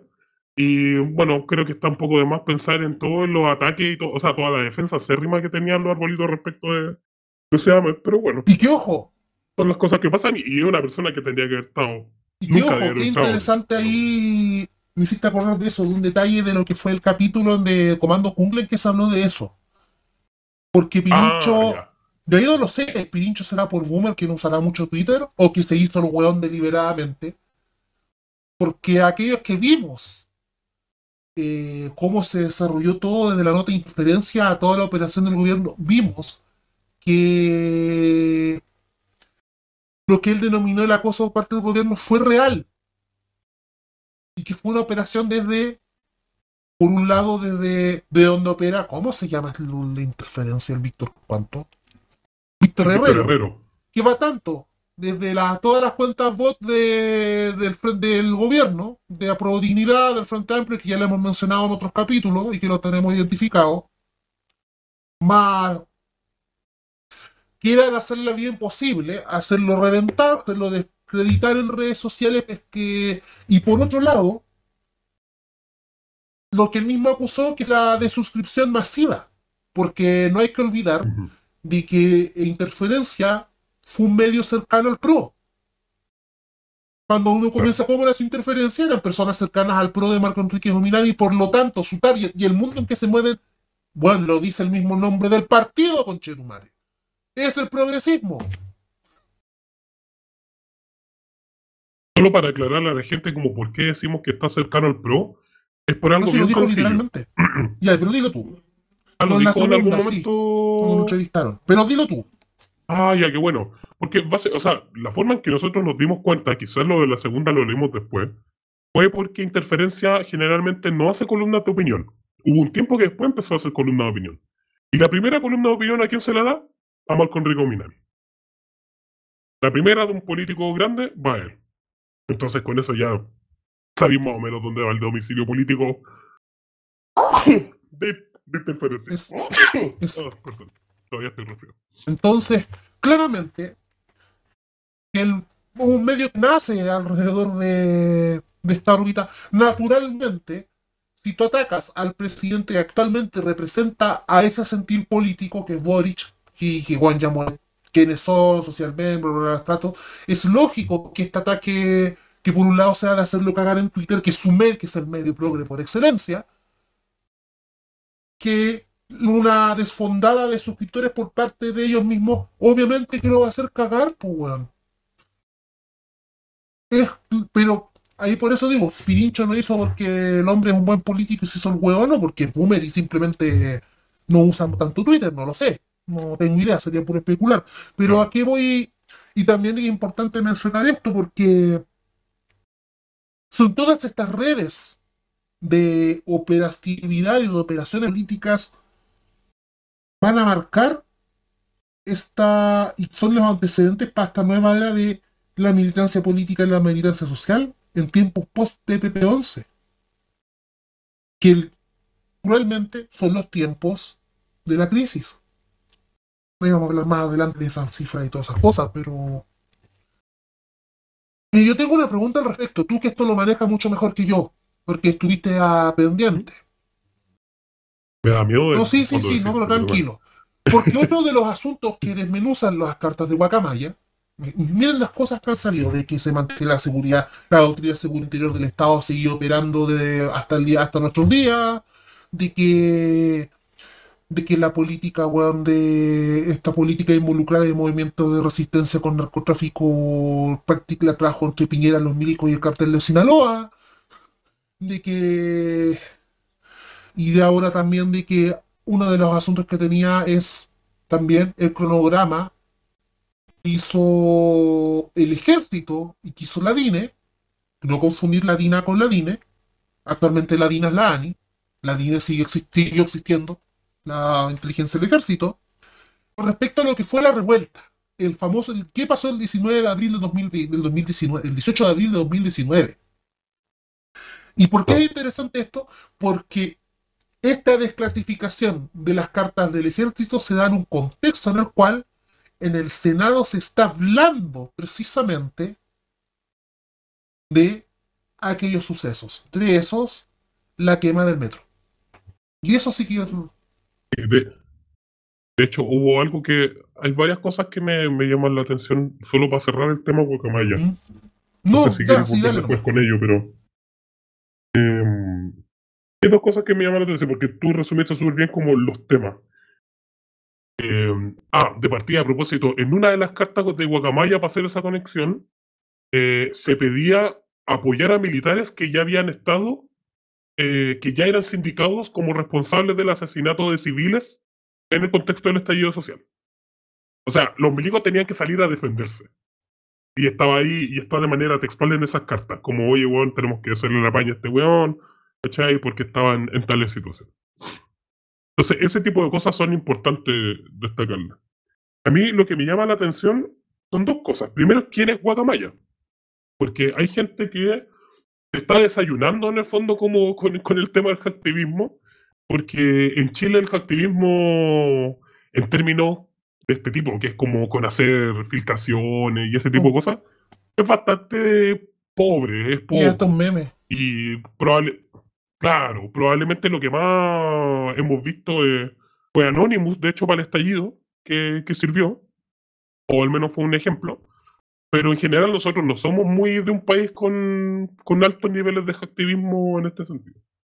Guacamaya llama la atención porque es básicamente un grupo eh, de Centroamérica, no me acuerdo de qué país es.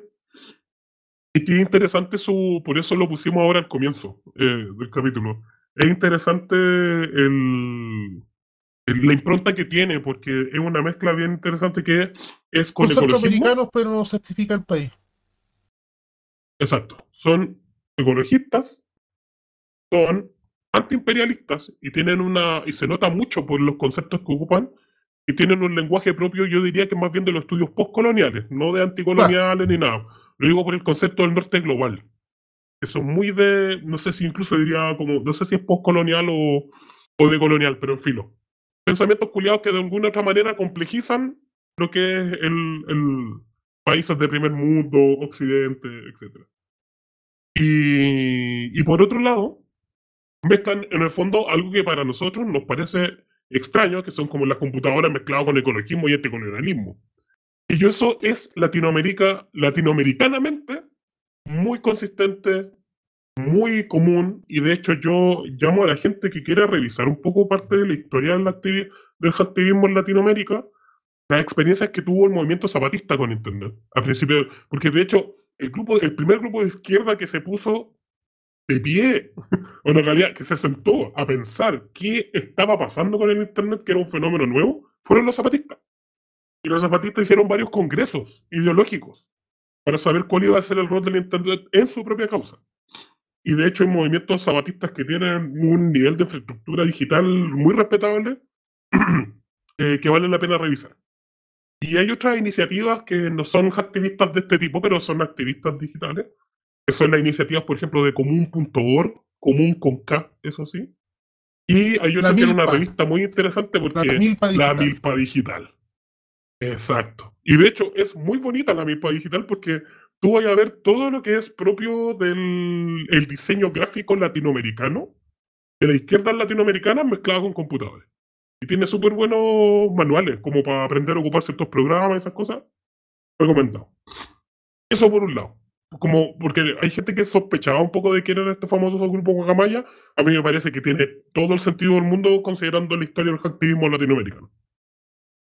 Pero hay otra cosa que me llama la atención, que no me acuerdo cuál fue el milico que salió a hablar, salió a hablar a Exante, diciendo algo bien interesante respecto de la filtración de Guacamaya. Dijo, em, si bien no hay cosas tan graves, no es como una cuestión crítica, porque evidentemente no se accede a las bases de datos que tiene el Estado Mayor conjunto, sino que solamente es una eh, a la sección de los correos electrónicos entre personas. Y por lo tanto voy a encontrar mucha chaya entre medio de, cosas que sí son relevantes. Dijo algo bien interesante. Dijo, dijo, si un analista de inteligencia ve la información que usted que se filtró, encontraría muchas cosas interesantes como que le podría sacar el jugo y saber cosas que habitualmente la gente no lo sabe. Eso me llamó mucho la atención y yo creo que hay que seguir dándole vuelta a esta información. Creo que, mm, eh, hay, que hay que aprender a sacarle un poquito más del jugo. Yo lo que alcancé a ver, porque justo en ese tiempo me enfermé, así que no pude revisar mucho. Eh, pero de los correos que revisé, creo que al menos uno podría incluso dibujar bien, con relativo detalle, eh, la estructura de inteligencia que tiene el Estado Mayor Conjunto. cosa de ver los correos, ver los cuadros, ver lo que estaban hablando, las instancias que existen de reunión, las jerarquías que existen por dentro, con quienes se comunican, con quienes... Todo eso se puede revisar. Creo que uno incluso podría sacar pautas incluso de, de fechas, de periodicidades. Entonces creo que es información valiosa. El problema es que eso requiere más tiempo que la cresta. Eso es lo último que me queda por el tema Guacamaya. Pero tú me preguntaste justamente por una pregunta que nosotros en tiempos playos nos hemos hecho hace rato y que nuestro gran amigo Girón repite cada cierto tiempo es ¿quién chucha quemó el metro? Y aquí en la comisión, en la comisión de incendios del metro de la Cámara de Diputados, em, se está explorando esta información, están tratando de recopilar información y me parece muy interesante hasta ahora dos intervenciones que hizo Josefa Barraza. Josefa Barraza, que periodista de varios lugares, en algún momento estuvo en el desconcierto, estuvo en la red, eh, fue de parte de la voz de los que sobran, y de hecho el grupo de gente que se fue de la voz de los que sobran. Los que no cobraban. Cuando tuvo este problema sindical. Exacto, porque no, no, no, no, les permitían cobrar. Así que, y bueno, ella tiene un libro eh, sobre los intramarchas que hasta el día de hoy todavía no lo he podido leer. No lo he podido comprar, de hecho, pero, pero está pendiente. Y eh, hizo dos exposiciones sobre em, parte de la investigación que había hecho en el, en el libro también parte de unas investigaciones que había hecho para la red y otras cosas que tenía que agregar con datos y todo. Y te lo resumo, voy a hacer, te lo resumo así nomás, en cuatro puntos. Punto uno. Llama mucho la atención porque primero se centra en dos quemas de dos estaciones de metro, que es Metro Pedrero y Metro La Granja. Eh, primero lo que le llama la atención a ella y es que hay un nivel de discrecionalidad, es decir, como está el arbitrio de un operador del metro eh, todo el uso de las cámaras de vigilancia. Las cámaras de vigilancia eh, están bajo un sistema que se llama el sistema Venus, eh, que es bastante análogo. Básicamente están las cámaras de vigilancia, esas se tiran por cable a una central que está en la misma estación de metro. Esa estación de metro, o sea, esa central se comunica con la central que está en Metro Lo Héroe, en el metro, y esa después la lanza a las pantallas que tiene este operador. Entonces el operador va pinchando las cámaras y va mirando qué es lo que va pasando. Eh, vale decir que el sistema Venus es bastante precario, bien simple, y llama la atención, eso no lo dice la José Barraza, lo estoy diciendo yo. Pero me puse a mirar cada una de las estaciones que tiene este sistema, porque hay otro sistema que se llama sistema Índigo, que es un poquito más complejo, y ninguna de las estaciones que tiene quema completa tiene sistema Índigo. Todas tienen sistema Venus. Las que tienen quemas parciales tienen ahí sistema Índigo, sistema Venus, etc. El sistema Venus generalmente es de las estaciones más pequeñas. Entonces, eh, hay, hay un problema con el tema de la discrecionalidad de las cámaras. ¿Por qué? Porque cuando tú te pones a ver las grabaciones de la estación del Metro Pedrero y del Metro de la Granja, el operador graba cualquier cosa menos lo que debería grabar. ¿En qué sentido? Cuando entran al metro, generalmente hacen paneos generales y están obviamente grabando qué es lo que tienen que, qué es lo que está pasando, pero cuando viene el momento del incendio, no graban el incendio no graban a la persona que, provoca el incendio. En las dos estaciones de metro. Se van por otro lado, miran otra cuestión. Y de hecho, en el del metro de la granja es tan, es tan, es, tan impresionante que en algún momento la cámara se desenfoca. Entonces, llama la atención la manipulación que hay. Y como nota, eh, obviamente José Barraza preguntó por los nombres del operador del metro y el metro se negó a dar esos nombres. No quisieron decir quién eran los operadores de esas cámaras en ese momento. Todos. Eh, bueno, hay sospecha evidentemente de manipulación de las pruebas por las inconsistencias que hay en los horarios, porque tiene varios videos, pero como que hay partes que están medias cortadas, entonces como que hay, ciertas sospechas de manipulación de esta información, sobre todo en las grabaciones de Pedro. Punto 3. Hay cierta incoherencia en los testimonios, porque está el testimonio de los bomberos, está el testimonio de los pacos, y creo que son... y hay otro más, no me acuerdo cuál es el otro. Entonces, por ejemplo, en el metro de la granja se dijo que em, no habían pacos, que no habían llegado pacos durante la noche del incendio. Y tú ves las cámaras y sí hay pacos. Llegan en algún momento, a la, alrededor de las 11.20, llega un, piquete de pacos. No se sabe qué pacos son, no se sabe de qué división son, no saben de dónde vienen, no tienen idea. Y eso está en negro. Y curiosamente, cuando aparecen los pacos, en ese video, eh, después el fuego se empieza a avivar de nuevo. ¿Coincidencia? No lo saben. Y punto cuatro, este yo creo que me pareció como increíble, es que evidentemente después de los incendios, las fuerzas policiales tienen que investigar estas cuestiones. Y se dividieron. En algunas estaciones lo, lo, investigó la PDI y en otro lo investigó eh, los pacos, los mismos pacos. Entonces, Em, el encargado de la investigación, al menos de estas dos estaciones, no sé si hay más, quizás más, pero no sé. El encargado de los pagos de hacer la investigación de esto era ni más ni menos que Raúl Mandiola, y Raúl Mandiola es el jefe de los intramarchas. Los intramarchas son un grupo de carabineros en una división especial que está al borde de la ley, porque de hecho no existen formalmente como dentro de la orgánica de carabineros, pero son gente principalmente de los S9 y que dentro de los mismos oficios eh, se habla de los intramarchas eh, y que estaban dedicados a hacer operaciones de sabotaje, eh, operaciones en el fondo como de tratar de aumentar la revuelta social. Se sabe, por ejemplo, actual de, de los intramarchas en el caso Principado en La Serena, del Hotel Principado. Se sabe que participaron en intramarchas, por ejemplo, en el caso de la, de la Universidad Pedro Valdivia. Y en este caso, el, el encargado de investigar la juega era un intramarcha. ¿Qué esperáis de eso? Lo que esperáis básicamente es que hay alguien que esté interrumpiendo la investigación. muy probablemente son intramarchas quienes estuvieron metidos en la ejecución de incendios, si es que hubieron. Em, y además, el que lo investiga es un propio intramarcha. Tiene muchas dudas por ahí. Solo una nota más. ¿Saben quién es el encargado de operaciones del metro? evidentemente es parte de las personas que son responsables de los operadores de televigilancia. Ni más ni menos que Miguel Basaletti, hermano de Enrique Basaletti, que es el jefe de los pagos. Ay, o sea, la concha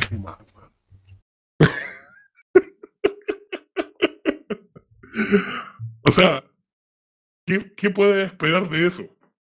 Eh, yo aquí hice una síntesis de prácticamente tres horas de, exposición. Les recomiendo mucho que lo revisen, que lo vean completo. Se los vamos a colgar en el Telegram y también lo vamos a colgar en el Discord. Ups. Em, y para que se lo recomiendo mucho. Así que, bueno, otra de las cosas que pidió, por ejemplo, la misma comisión Carmen Hertz, que eh, oficiara al director del metro, porque tiene que dar los nombres de ese operador que estuvo todos los operadores que estuvieron en esa época, en ese momento, en esa hora.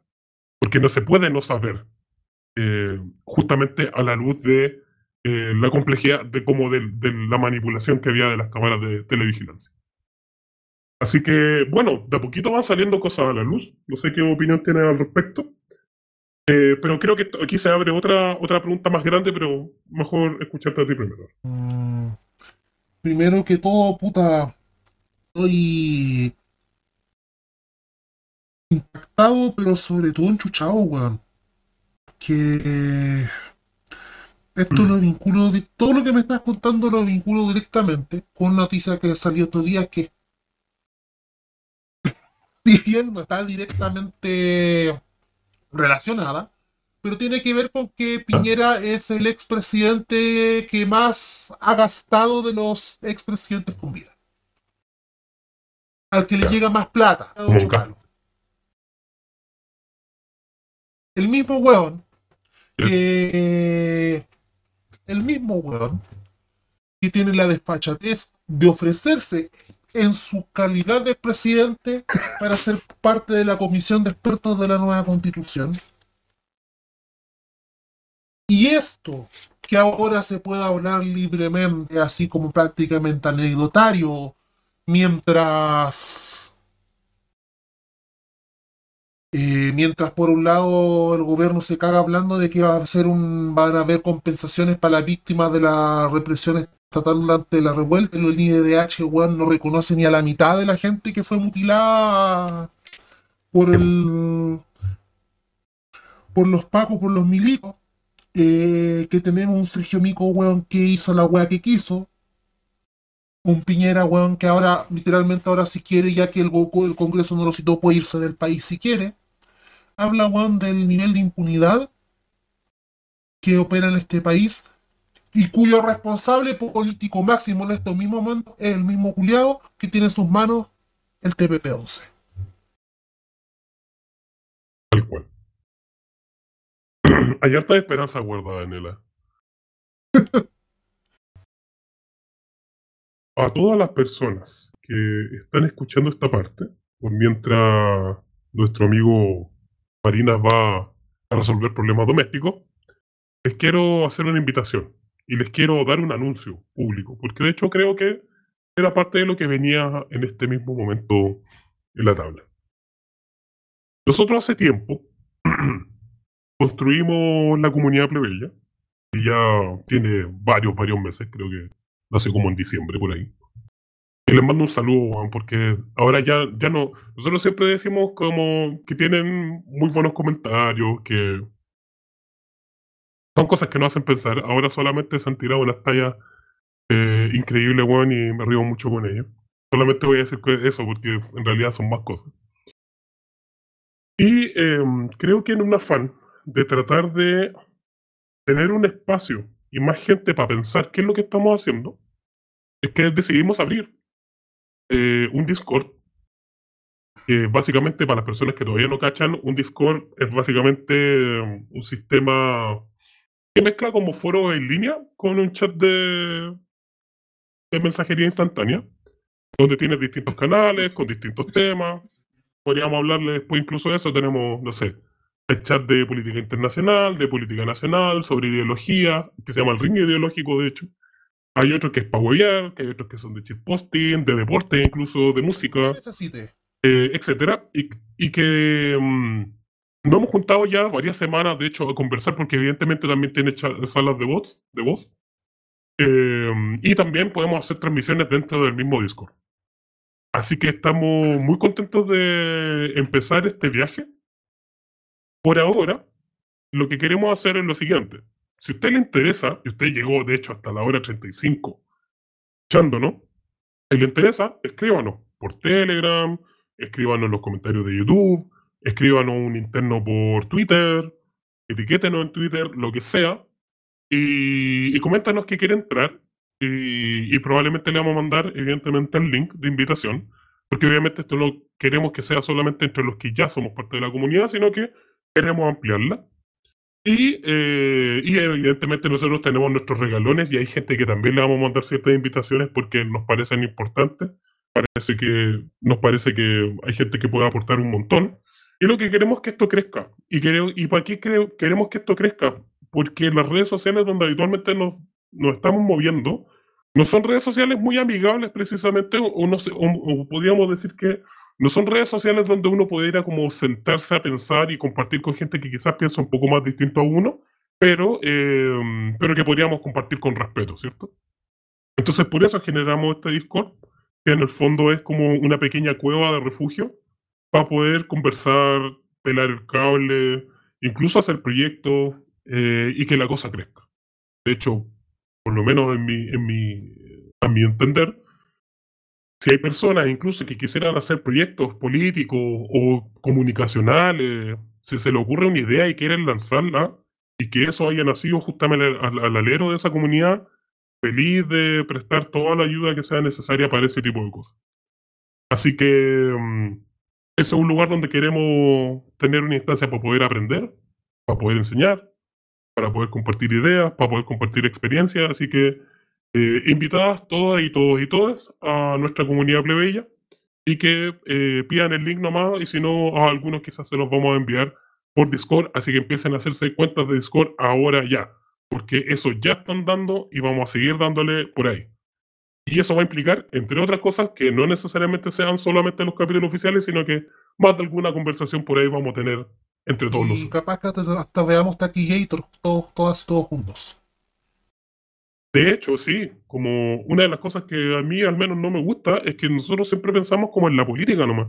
Y hay veces que nosotros nos juntamos a hablar weá nomás, a hablar de la vida.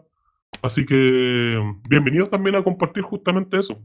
O si queremos ver alguna serie, juntarnos a ver anime, o ver alguna película, si quieren ver la saga del planeta de los simios, yo feliz. Y así, pues. lo que vaya saliendo y justamente lo que vaya generando la propia dinámica del grupo. ¿Pasemos entonces al otro tema? Eh, sí. Nos queda. Nos queda. nos queda el gran bloque económico clásico de siempre. y... Quiero partir el bloque de hoy día con una noticia.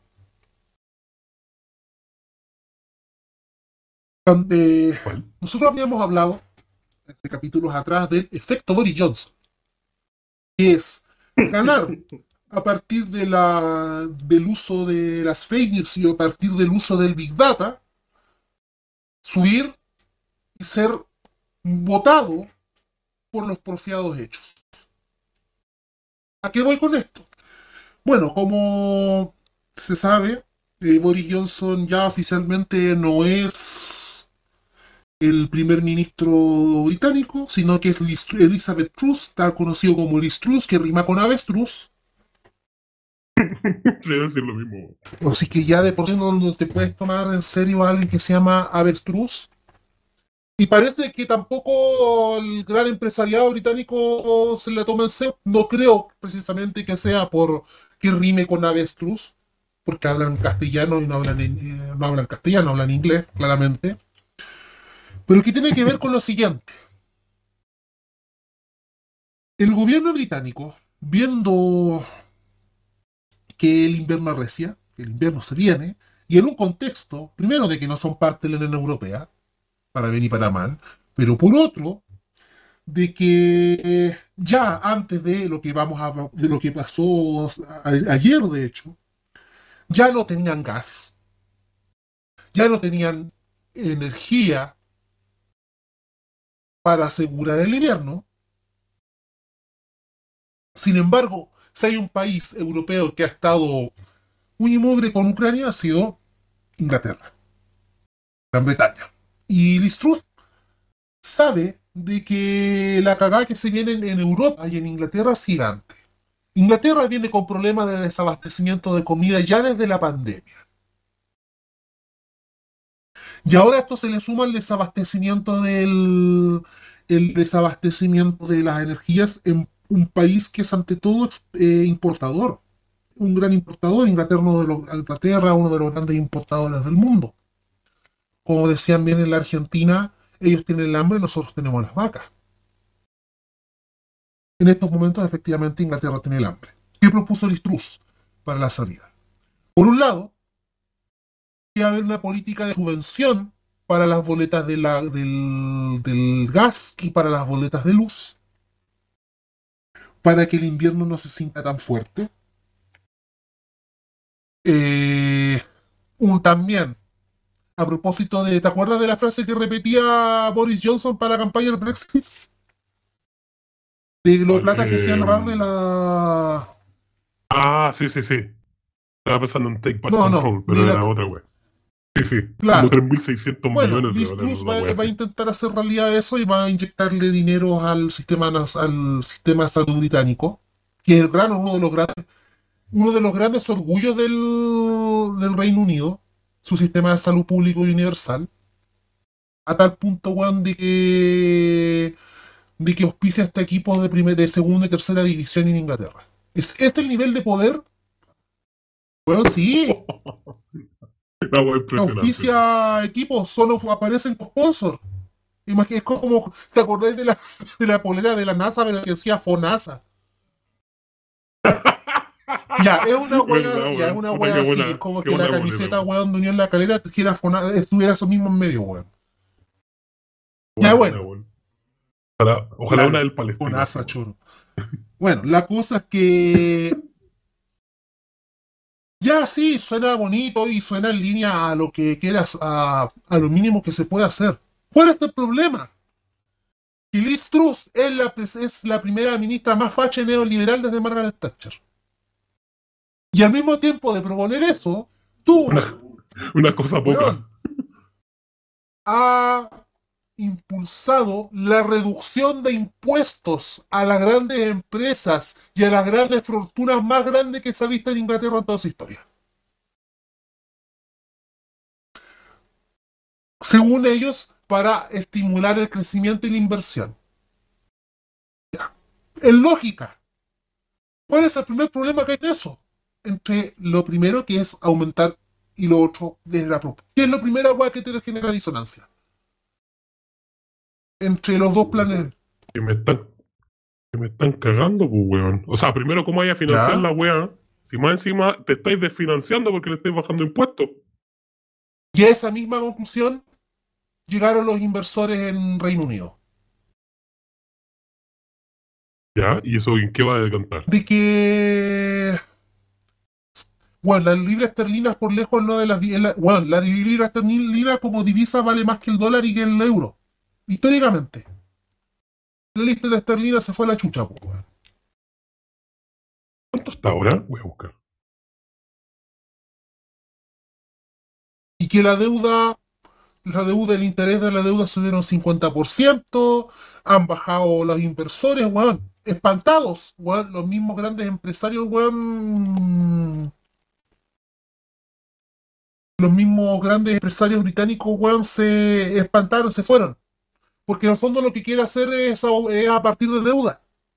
Quiere financiar a través de deuda estatal. Quiere financiar todo a través de deuda estatal y literalmente se va a pitear, quiere pitearse el Estado británico. Ahí ha bajado harto. Porque la libra esterlina estaba a 1002, Exacto. por ahí.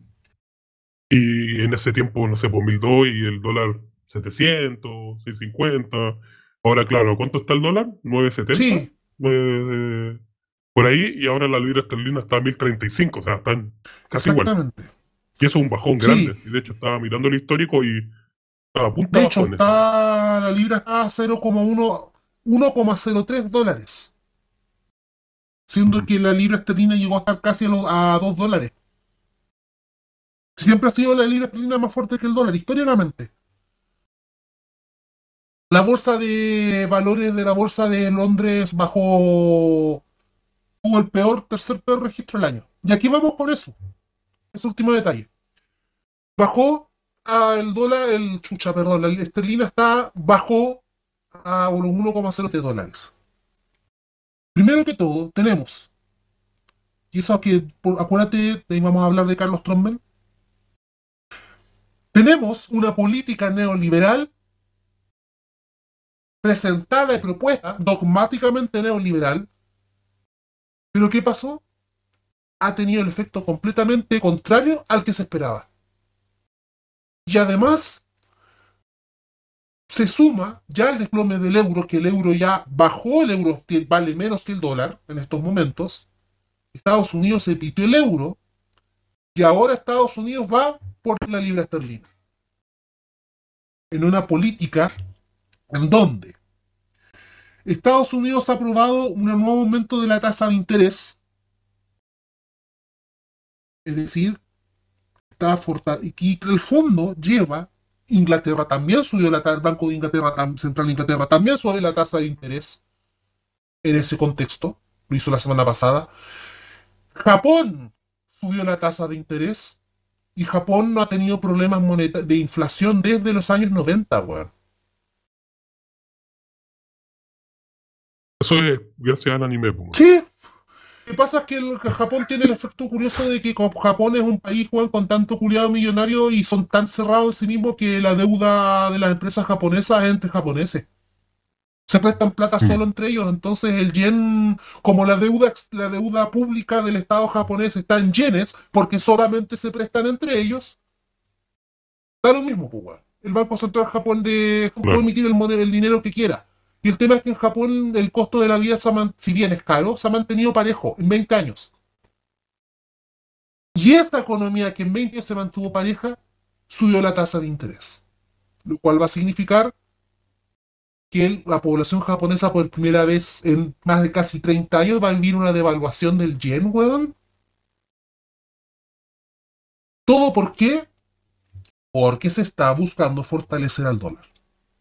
Estados Unidos, weón, está tomando a todos, weón, te están piteando, weón, la Unión Europea, ahora el Reino Unido, Japón, Estados Unidos con tal de salvar su con tal de salvar la cagada que tienen dentro, weón, está destruyendo a sus aliados. Literalmente. Te parece Gabriel Boric a propósito. Y, Que quiere pitearse a la Weón. gente que te apoyó. y de hecho, a propósito de destrucción, el día de ayer, para más INRI, para más de todo lo que está ocurriendo, se pitearon los Nord Stream 1 y 2, weón. Oh, esa wea impresionante. en donde lo más probable y lo que se especula es que para variar, ¿quién fue, pues, weón? Tenía que ser Estados, Unidos, con del ayuda 8. polaca, weón. Listo. ¿Qué significa eso? El daño del Nord, Stream 1 y 2 es irreversible en un contexto en que ya vimos que Estados Unidos era el principal proveedor durante todo este año, lo vimos varias veces, el principal proveedor de del gas en Europa, del combustible, de los hidrocarburos, y que ahora ya ni siquiera va a tener opción. Eso va a pasar. En un contexto en que para más encima, eh, Lugansk, Donetsk, eh, Zaporilla y Gerson proclamaron su independencia y su anexión a Rusia. No conocía a Zaporilla. So- curioso nombre. Sapo Orilla. Ah. ¿Cómo? ¿Cómo? Dale nomás. ¿Cómo? Ya. Sigamos nomás. Ya, y sí, qué guay tiene que ver esto con acá, con todo lo que está pasando y bla, bla, bla y cosas. Eh, primero que todo, eh, a ver, vamos por parte, vamos por parte. Estamos en un anuncio por, en donde la Fed, eh, el Deutsche Bank, la Fed es el, el tesoro estadounidense, la Deutsche Bank, el Banco Central inglés, ya están hablando, la recesión ya llegó. La recesión a nivel mundial es un hecho. Y este es un año que ha sido un año que, que en Bolsa de Valores se le dice un año bajista, no confundir con abajista. Importante. No, Mercado bajista tiene que ver con que más allá de que hayan ciertos repuntes, la tendencia total de la, de la especulación financiera ha tendido hacia la baja. Ese es el resumen. Y que ha implicado en el caso que generalmente se habla que una economía está en recesión cuando lleva dos, por lo menos lleva, ya lleva tres trimestres consecutivos con crecimiento hacia abajo. Eso es una economía que se debe considerar ya en, se puede considerar en, en recesión. El problema es, primero que todo, los orígenes de las, los orígenes de la, a ver, de las crisis económicas son distintos en Europa y en Estados Unidos. A ver, no es que está el origen, sino que las causas actuales son distintas a pesar de que el origen es común. El origen común de la crisis económica actual es el receso por el coronavirus, es la coronacrisis, que produjo de que como bueno, la gente estaba encerrada, se produjera menos, pero que lo, lo que se necesitaba para vivir seguía siendo en misma cantidad o más. A lo cual se sumó lo que nosotros conocimos en su momento y hablamos hace harto tiempo atrás en este mismo programa de la crisis de los tenedores, es decir, que había un problema de producción, de oferta, y había un problema de transporte, de logística, de distribución, Sí. que encareció los precios. Y que se veían guas tan mínimas como que tus cosas que encargáis en AliExpress, weón, llegaban el año del pico. Porque, era, el- era lo que estaba pasando a nivel mundial. Entonces, ¿qué pasa? Sobre todo en los países del primer mundo, que son países importadores, importadores de comida, importadores de materias primas, esta, esta escasez esta oferta hizo que subieran los precios. De todo, en Estados Unidos también. Pero que al año siguiente, 2021, con ya el retorno paulatino, todo lo que no se produjo eh, macroeconómicamente el año 2020 se tuvo que producir el 2021. Con lo cual hubo, sobre todo en Estados Unidos, un recalentamiento de la economía. Que bueno, volvieron todos a trabajar. Así que como volvieron todos a trabajar, se volvió a producir y como la plan de Grano Capital quería recuperar todo lo que no pudo avanzar en el 2020, lo- el 2021. Y es por eso que el 2021 dentro de, si bien está, está esa dis- discordancia en que el bolsillo, a propósito de contradicción capital trabajo, mientras que los ingresos de los trabajadores se iban ya comenzando a disminuir, el gran capital de 2021 tuvo uno de sus mejores años en décadas. ¿Dónde se vio reflejado? Acá, a nivel local, en, en lo que significaron las ganancias de las AFP en total con respecto a los retiros. ¿A qué vamos con eso? Actualmente el 2022 está, el 2022 por un lado en Europa, sigues teniendo una crisis de oferta. Primero porque, weón, porque, porque estos sacos de weón impusieron, se autoimpusieron sanciones. No quieren gas ruso. Así que evidentemente se va a producir inflación, weón, porque no hay gas, pues, weón. El gas es escaso. Y en el caso de los Estados, en el caso de los Estados Unidos, eh, la moneda de Estados Unidos eh, sí tiene un problema de circulante. Hay demasiados dólares en el mundo. En efecto, además del tema del... Pero que, ojo, y hay cuestión interesante, porque mientras los neoliberales postulan de que fue por la emisión de dinero, por lo, todo lo que tuvo que ver con los planes de recuperación, hay otros economistas, ahí voy a buscar, porque hasta Fundación Sol lo subió, de que ese aumento del circulante en dólares no fue precisamente por, lo consumo, por el consumo individual, sino que fue sobre todo por culpa de las grandes ganancias del gran capital del 2021. Si hay exceso de circulante de dólares, ante todo es por esto, ese boom de ganancias que tuvo el gran capital transnacional durante el 2021 por la normalización de la actividad económica. Aquí vamos con esto. Aquí entramos a lo que Ramón. Ramón, no, Ramón López, ¿no? Ramón. Ah. Ramón Ayala. Al compañero Ramón López Ayala, el economista más basado y menos escuchado de este país. Porque, weón, pobres. Ramón Ayala es ah, Yankee, pero no importa. No importa. Eso, Ramón López Ayala. El compañero Ramón López Ayala, Daddy economista, que es uno de los economistas, si no es el mejor especialista que tiene este, este hueón de este mismo gobierno, pero bueno, este gobierno escogió a Juliado que literal, a Manuel Marcel, que literalmente creó, algo que literalmente es uno de los ideólogos que usted tenga que mentir en la ficha social para tener beneficios estatales. Porque eso es el plan. Bueno, ese es otro de otro costal. Dijo a comienzos de año de que la inflación en Chile no tenía que ver con los retiros, sino tenía que ver sobre todo a causas externas, que es toda esta pedorata culiada que le acabo de hacer.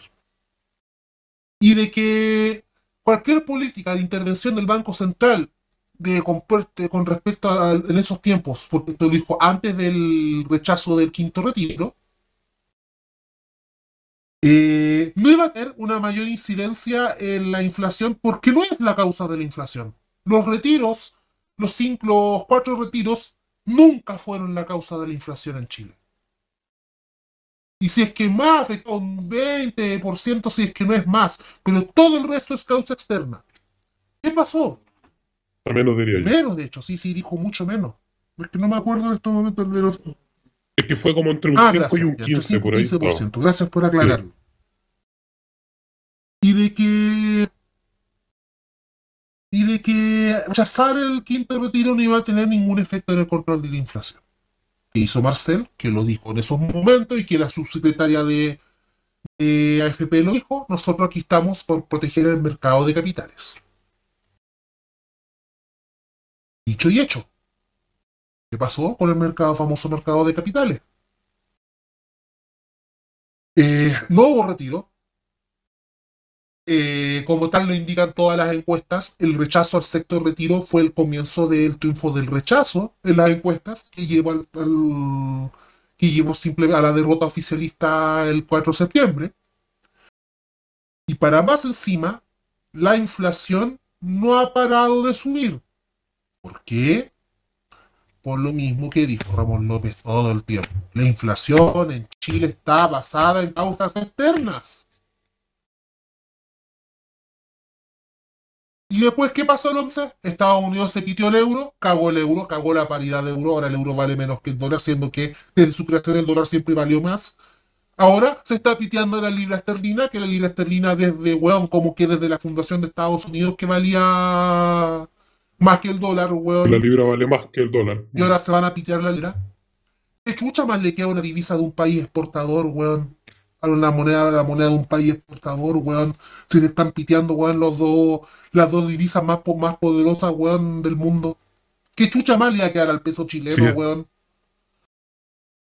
De hecho, eso te iba a preguntar y que me da miedo preguntarte porque siento que es un poco una bufa. pero que tú ya lo lanzaste en la comunidad en un momento, que es un poco huellando, un ¿Qué poco en cosa? serio, que es el tema de la posibilidad de que incluso después lleguemos a un nivel tan crítico en Chile que tengamos que Ah. dolarizarnos. Ah, verdad. Eh, a Sí. ver, Tenés que hacerte. Primero, ¿qué significa dolarizarse? ¿Y qué, qué, qué- qué eso, qué, puta, yo lo implicaría? dije en hueveo. ¿Por qué lo dije en hueveo? Por lo, por lo que pasó en Ecuador. En Ecuador, desde la, la crisis asiática fue tan fuerte de que, y con- que luego de las protestas, que cae el presidente de Ecuador y el último proceso constituyente, que derivó en el último proceso constituyente, porque los procesos constituyentes se hacen después de votar a los presidentes por la concha de su madre, weón. Una básica. No, No salvándolo, weón. Si la- el proceso, el proceso constituyente, weón, es la refundación de un régimen político que no da para más, po, weón. Obvio que se iba a perder esta cagada plebiscito. Hasta viéndolo desde esa perspectiva. Bueno, ya, volviendo al tema. Eh, Ecuador tuvo que ado- en la, con la crisis asiática tuvo que adoptar el dólar. Esta- Ecuador es una economía dolarizada desde principios del 2000. Eh, Ecuador no tiene moneda propia. ¿Y eso, ¿Y eso qué significa? En el fondo, literalmente, porque tampoco No, puede emitir porque moneda. el dólar se emite en Estados Unidos. Depender de la moneda del dólar nomás. Por un lado, no vas a tener problemas de inflación en el sen- con respecto al dólar porque no hay punto de comparación. Es con respecto al Claro. dólar y manejas en dólares. El problema es que tu política monetaria y por ende tu política económica está literalmente subordinada al, a lo que diga el banco, a lo que diga la Fed de Estados Unidos, pues, weón. Pero eso significa también que, por ejemplo, ¿qué pasa con los precios? ¿Se mantienen igual? ¿Tienden a la subir? ¿Tienden a bajar? Porque, porque no sé, pues, weón, si te vas a comprar, weón, un kilo pan, kilo pan, ¿cuánto está? ¿Mil seis? ¿Mil ocho?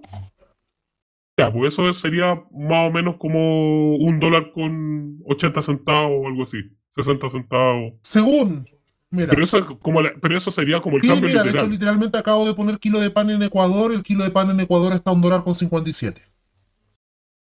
Cacha. Ya. O sea, se mantienen incluso los Sí, precios, pero.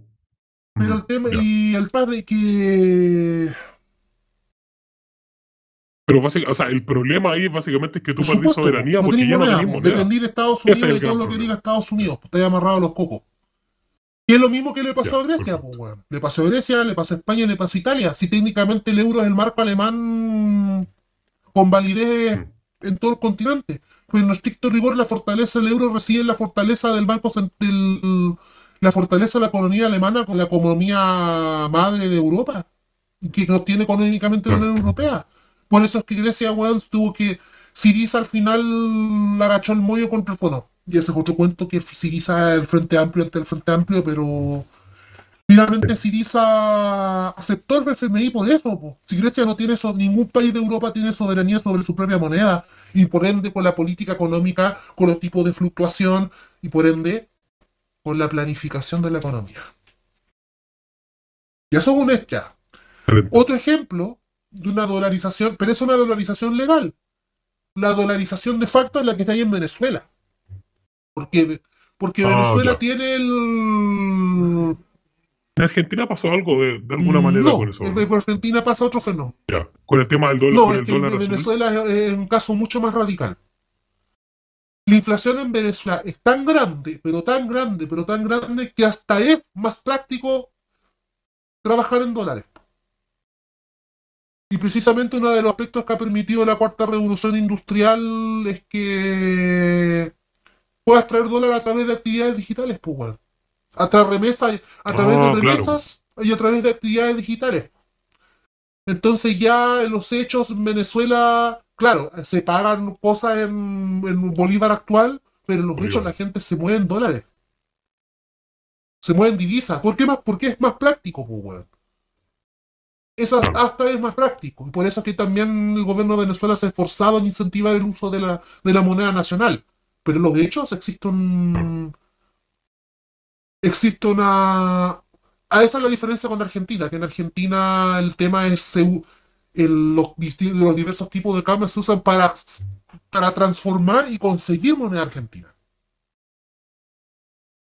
el dólar blue, a propósito que lo mencionaba, la diferencia es que tú en Argentina tú puedes hacer tal, de tal forma de manejar los tipos de cambio, o perdón, un momento, tipos de cambio que puedes buscar de alguna forma con la misma cantidad de dólares conseguir más pesos. Esa es la diferencia. No es que en cambio en Venezuela se está pagando con dólares. Bueno, volviendo a eso, eh, ya que me lo habías dicho, no en lo personal, no creo que, sinceramente, que la economía... No, creo que lleguemos a No, porque, primero, porque históricamente...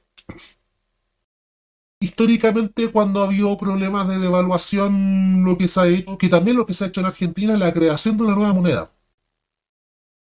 Que Oh, fue claro. lo que pasó cuando, porque el, primero porque el peso chileno tuvo una, una inflación crónica desde 1874 hasta el gobierno de Ibáñez del Campo. Y de ahí por El escudo. exactamente. Y que se crea, se elimina el, el viejo peso y se reemplaza por el escudo. Que a su vez, Mm.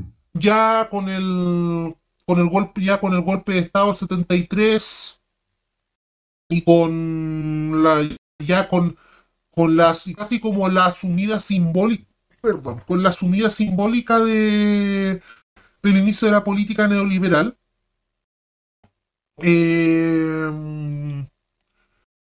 el escudo reemplazado por el peso chileno actual.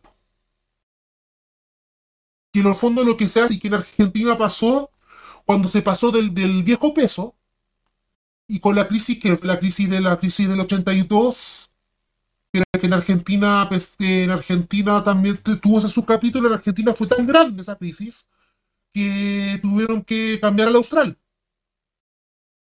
En Argentina cambiaron al austral.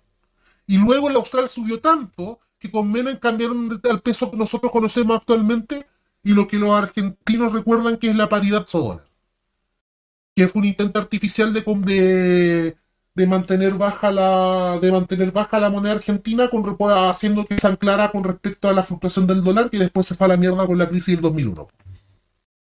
En el caso chileno lo más probable que pase es que si llegara a haber una inflación gigantesca como el como esas que se, se haga una moneda nueva. Tenemos tradición Sí, en ese ya. sentido no es Y, hasta ahora, hasta ahora creo que ahora ya somos el tercer país con inflación. Nos separamos Sí, un poco de no, Colombia. sí, Chile es el país más. Chile es el país con la mayor inflación de América Latina después de, de Venezuela y de Argentina. Argentina- Venezuela y propósito de lo que Argentina. estábamos hablando. Y que en el caso concreto de, Arge- de- Y eso es el tema interesante, porque estamos hablando, por un lado, de Venezuela, de un país que ha vivido 10 años en bloqueo y cuyo ah, resultado de la, su política económica consecuencia directa de una intervención extranjera que son los Estados Unidos y toda la política de sabotaje. Y por otro lado, en Argentina, de una crisis que fue producida a propósito por la oligarquía para fugar capitales, que fue la crisis de Macri. Y luego de eso, viene Chile, operando normal, güey. Es decir, si Argentina Claro. es Teniendo bastante mejores condiciones para poder Exacto, no solo hacer otro- bastante- claro, y no solo bastante mejores condiciones, sino que además de que en un contexto en donde, weón, Chile tiene cambio flexible, tiene cambio flexible, se orienta con la el agua más neoliberal es como, weón, es como el, el niño bueno, weón, del FMI. Porque lo es, es uno de los niños buenos del FMI, por algo se entró a la- a la OCDE. Si, si estuviéramos en condiciones normales, Chile sería el país con mayor inflación de América Latina. Y a propósito de. Tú me acuerdo que habías compartido algo de, de Tromben, que es de Carlos Tromben, ¿no es cierto? Que decía de que en Sí, esto, la sí, crisis sí. actual es tan grande de que ni las recetas keynesianas por sí mismas, ni las recetas neoliberales por sí mismas van a dar efecto en sí mismas. O porque sí. Exacto. Y en Exacto. Chile tenemos un ejemplo. Chile tiene cambio flotante. En Chile es la agua más neoliberal que hay. Lo último que queda por privatizar Codelco. Y aún así la inflación. Y el metro. Y el metro. A propósito así. Eh, y ahí lo tiene. Por el inflación, nivel de inflación que tiene. Y al final que consiguió Marcel. Y más grave que eso. Que en el primer ajuste que hizo Marcel. A propósito de la famosa wea de los del famoso asunto de que hizo para de la negación del retiro, para esa época Marcel ya gastó la reserva de dólares de Chile. Y la inflación. Lo que también había dicho. Ramón. Ramón que aún no com- que todavía recién está comenzando y que es una irresponsabilidad tremenda que el Banco Central haya destruido, haya dilapidado la cantidad de dólares que dilapidó. 5 mil millones de dólares, si no me equivoco. Sí. La cantidad de dólares que dilapidó. Porque cuando realmente se necesitan, que va a ser el próximo, a marzo del próximo año, no van a estar. Ya no van a estar. Y con esto, a propósito de la ley de que hablamos, y para hacer el, el cierre redondo con lo que hablamos, la, hablábamos, la ley Boris Johnson. ¿Cuál fue una de las fake news que instauró el empresariado chileno durante la- dos, años, dos años de campaña del rechazo? A propósito de la moneda. Y nos íbamos a ir a la No, mierda y que a propósito de la moneda. Que si, Ah, el dólar se iba a disparar ya sí, si ganaba él, no, pues. al rechazo. O sea, la prueba, en este caso. Y que con contraparte, ¿qué significa eso? Al tiro, lectura contra, de, en contraposición a eso. El rechazo iba a mejorar la situación Exactamente. económica. Exactamente. ¿Qué significa esto? Y que lo impuso, que instauró, que lo instaló tal como Boris Johnson y la y el y Cumberbatch, no se me acuerdo el nombre original, pero claro, Benedict Cumberbatch. Ah, el. Ya da lo mismo. Oh, se olvidó. la- Dominic Cummings Cummings. pusieron weón, de la weá del el famoso verso weón, del el famoso verso, usted sabe, usted sabe, el famoso verso de- del verso. Y y ambas se cayeron. Se cayó Marcel, que supuestamente que con sí los retiros, que con el quinto retiro, que, el- que con rechazar el quinto retiro se iba a controlar la inflación. Claro, el ajuste tuvo, el ajuste que hizo el Enque con dólares, sí, sirvió. Para pa burlarse de Kaiser sirvió. Pasa, Sí. sirvió. Sí, sirvió, pero pa- pero Claro, vivir. y que, pa- no, y que después sirvió para el- que después cuando ganara el rechazo, de lo cual parece que en el fondo Marcel está contento, eh, haya bajado el dólar. Pero el dólar cerró hoy día a 970. Qué locura, weón. Y entonces ganó el rechazo y el dólar sigue subiendo. Se rechazó el retiro, el dólar sigue subiendo. El bolsillo de las personas, weón, nuestros propios bolsillos están en pico. Nosotros mismos tuvimos, imagínate, estábamos tan cagados, weón, que tuvimos que parar el podcast un mes, weón, porque tu- literalmente tuvimos que enfocarnos en trabajar y, y para levantar pegas porque necesitábamos pagar cuentas, weón. Porque a nosotros no nos financia nadie, a pesar de ni siquiera Nicolás Ibañez. Esa es la Claro. entonces, imagínate, ¿qué nos queda a nosotros, weón? ¿Y qué ofrece este gobierno a un mes, a casi un mes de su derrota? El bono Rodrigo Maquia, weón. Nada. Váyanse a la chucha. Claro es. ¿Y sabéis qué es más, lo más terrible que lo más me dijo esta un parte de la weá que estamos diciendo? Bien. muchas de las cosas que estamos hablando ahora le- nos están hablando, pero nosotros con Rengo nos dimos la paja de escuchar una de las exposiciones más monstruosas, weón, de la vida. Uno de los transmisiones. ¿Cuál fue? Ayer, po. Ah, oh. Puta, vamos Otro a dejar día. eso para otro día porque tiene, Sí, hay harto tiene que- harto que. mm, Hay harto Sí, que sacar ahí al respecto.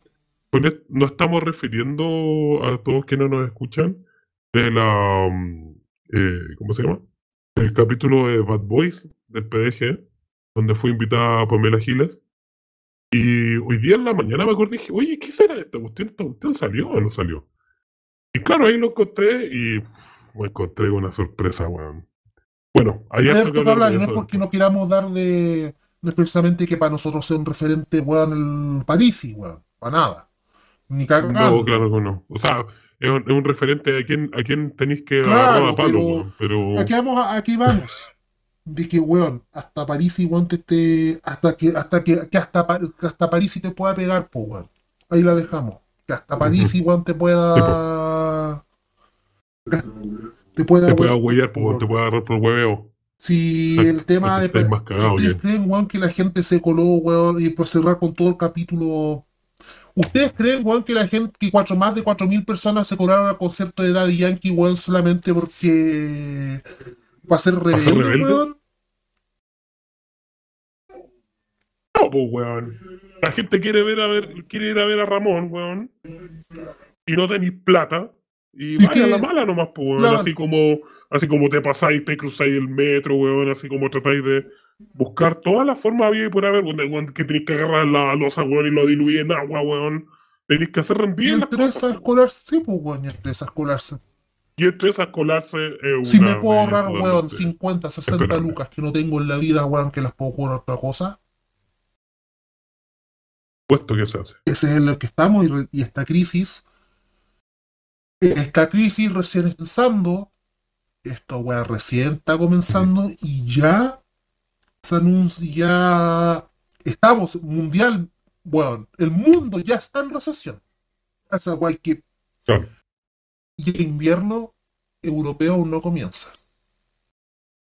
Es es el el qué decir respecto justamente a esto como la crisis está porque una cosa en lo que uno eh, te dejé una noticia en lo voy a Telegram revisar.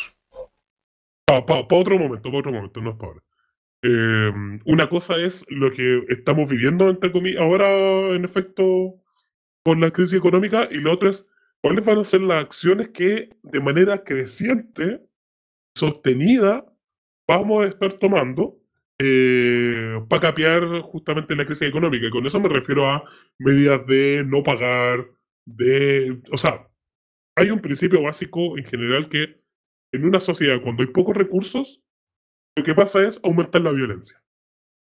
Y eso no, no, no, no parte de ahora, partió hace mucho tiempo atrás y va a seguir creciendo. Y lamentablemente estamos siendo como agoreros medio, eh, ¿cómo se llama? Apocalíptico, como Mochati, pero de izquierda. Pero mm, justamente esto se hace para empezar a pensar cómo vamos a afrontar este Mira, escenario. a, Esto no se hace porque Mira, sí. a propósito de- del link que me enviaste, eh, voy a leer solo un párrafo de Donald Titelman.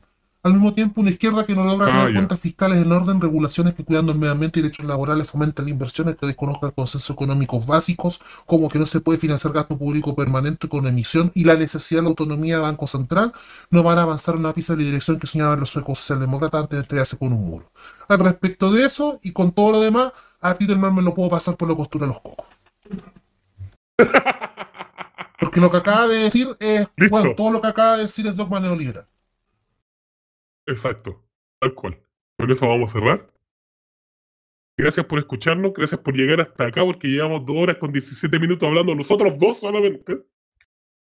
Quedan invitados al Discord, atentos a la invitación, háganse cuentas, es muy amigable, pueden encontrar cosas bien interesantes en Discord. Así que nos vemos pronto. Chabela, Trabuco, Chacarillas.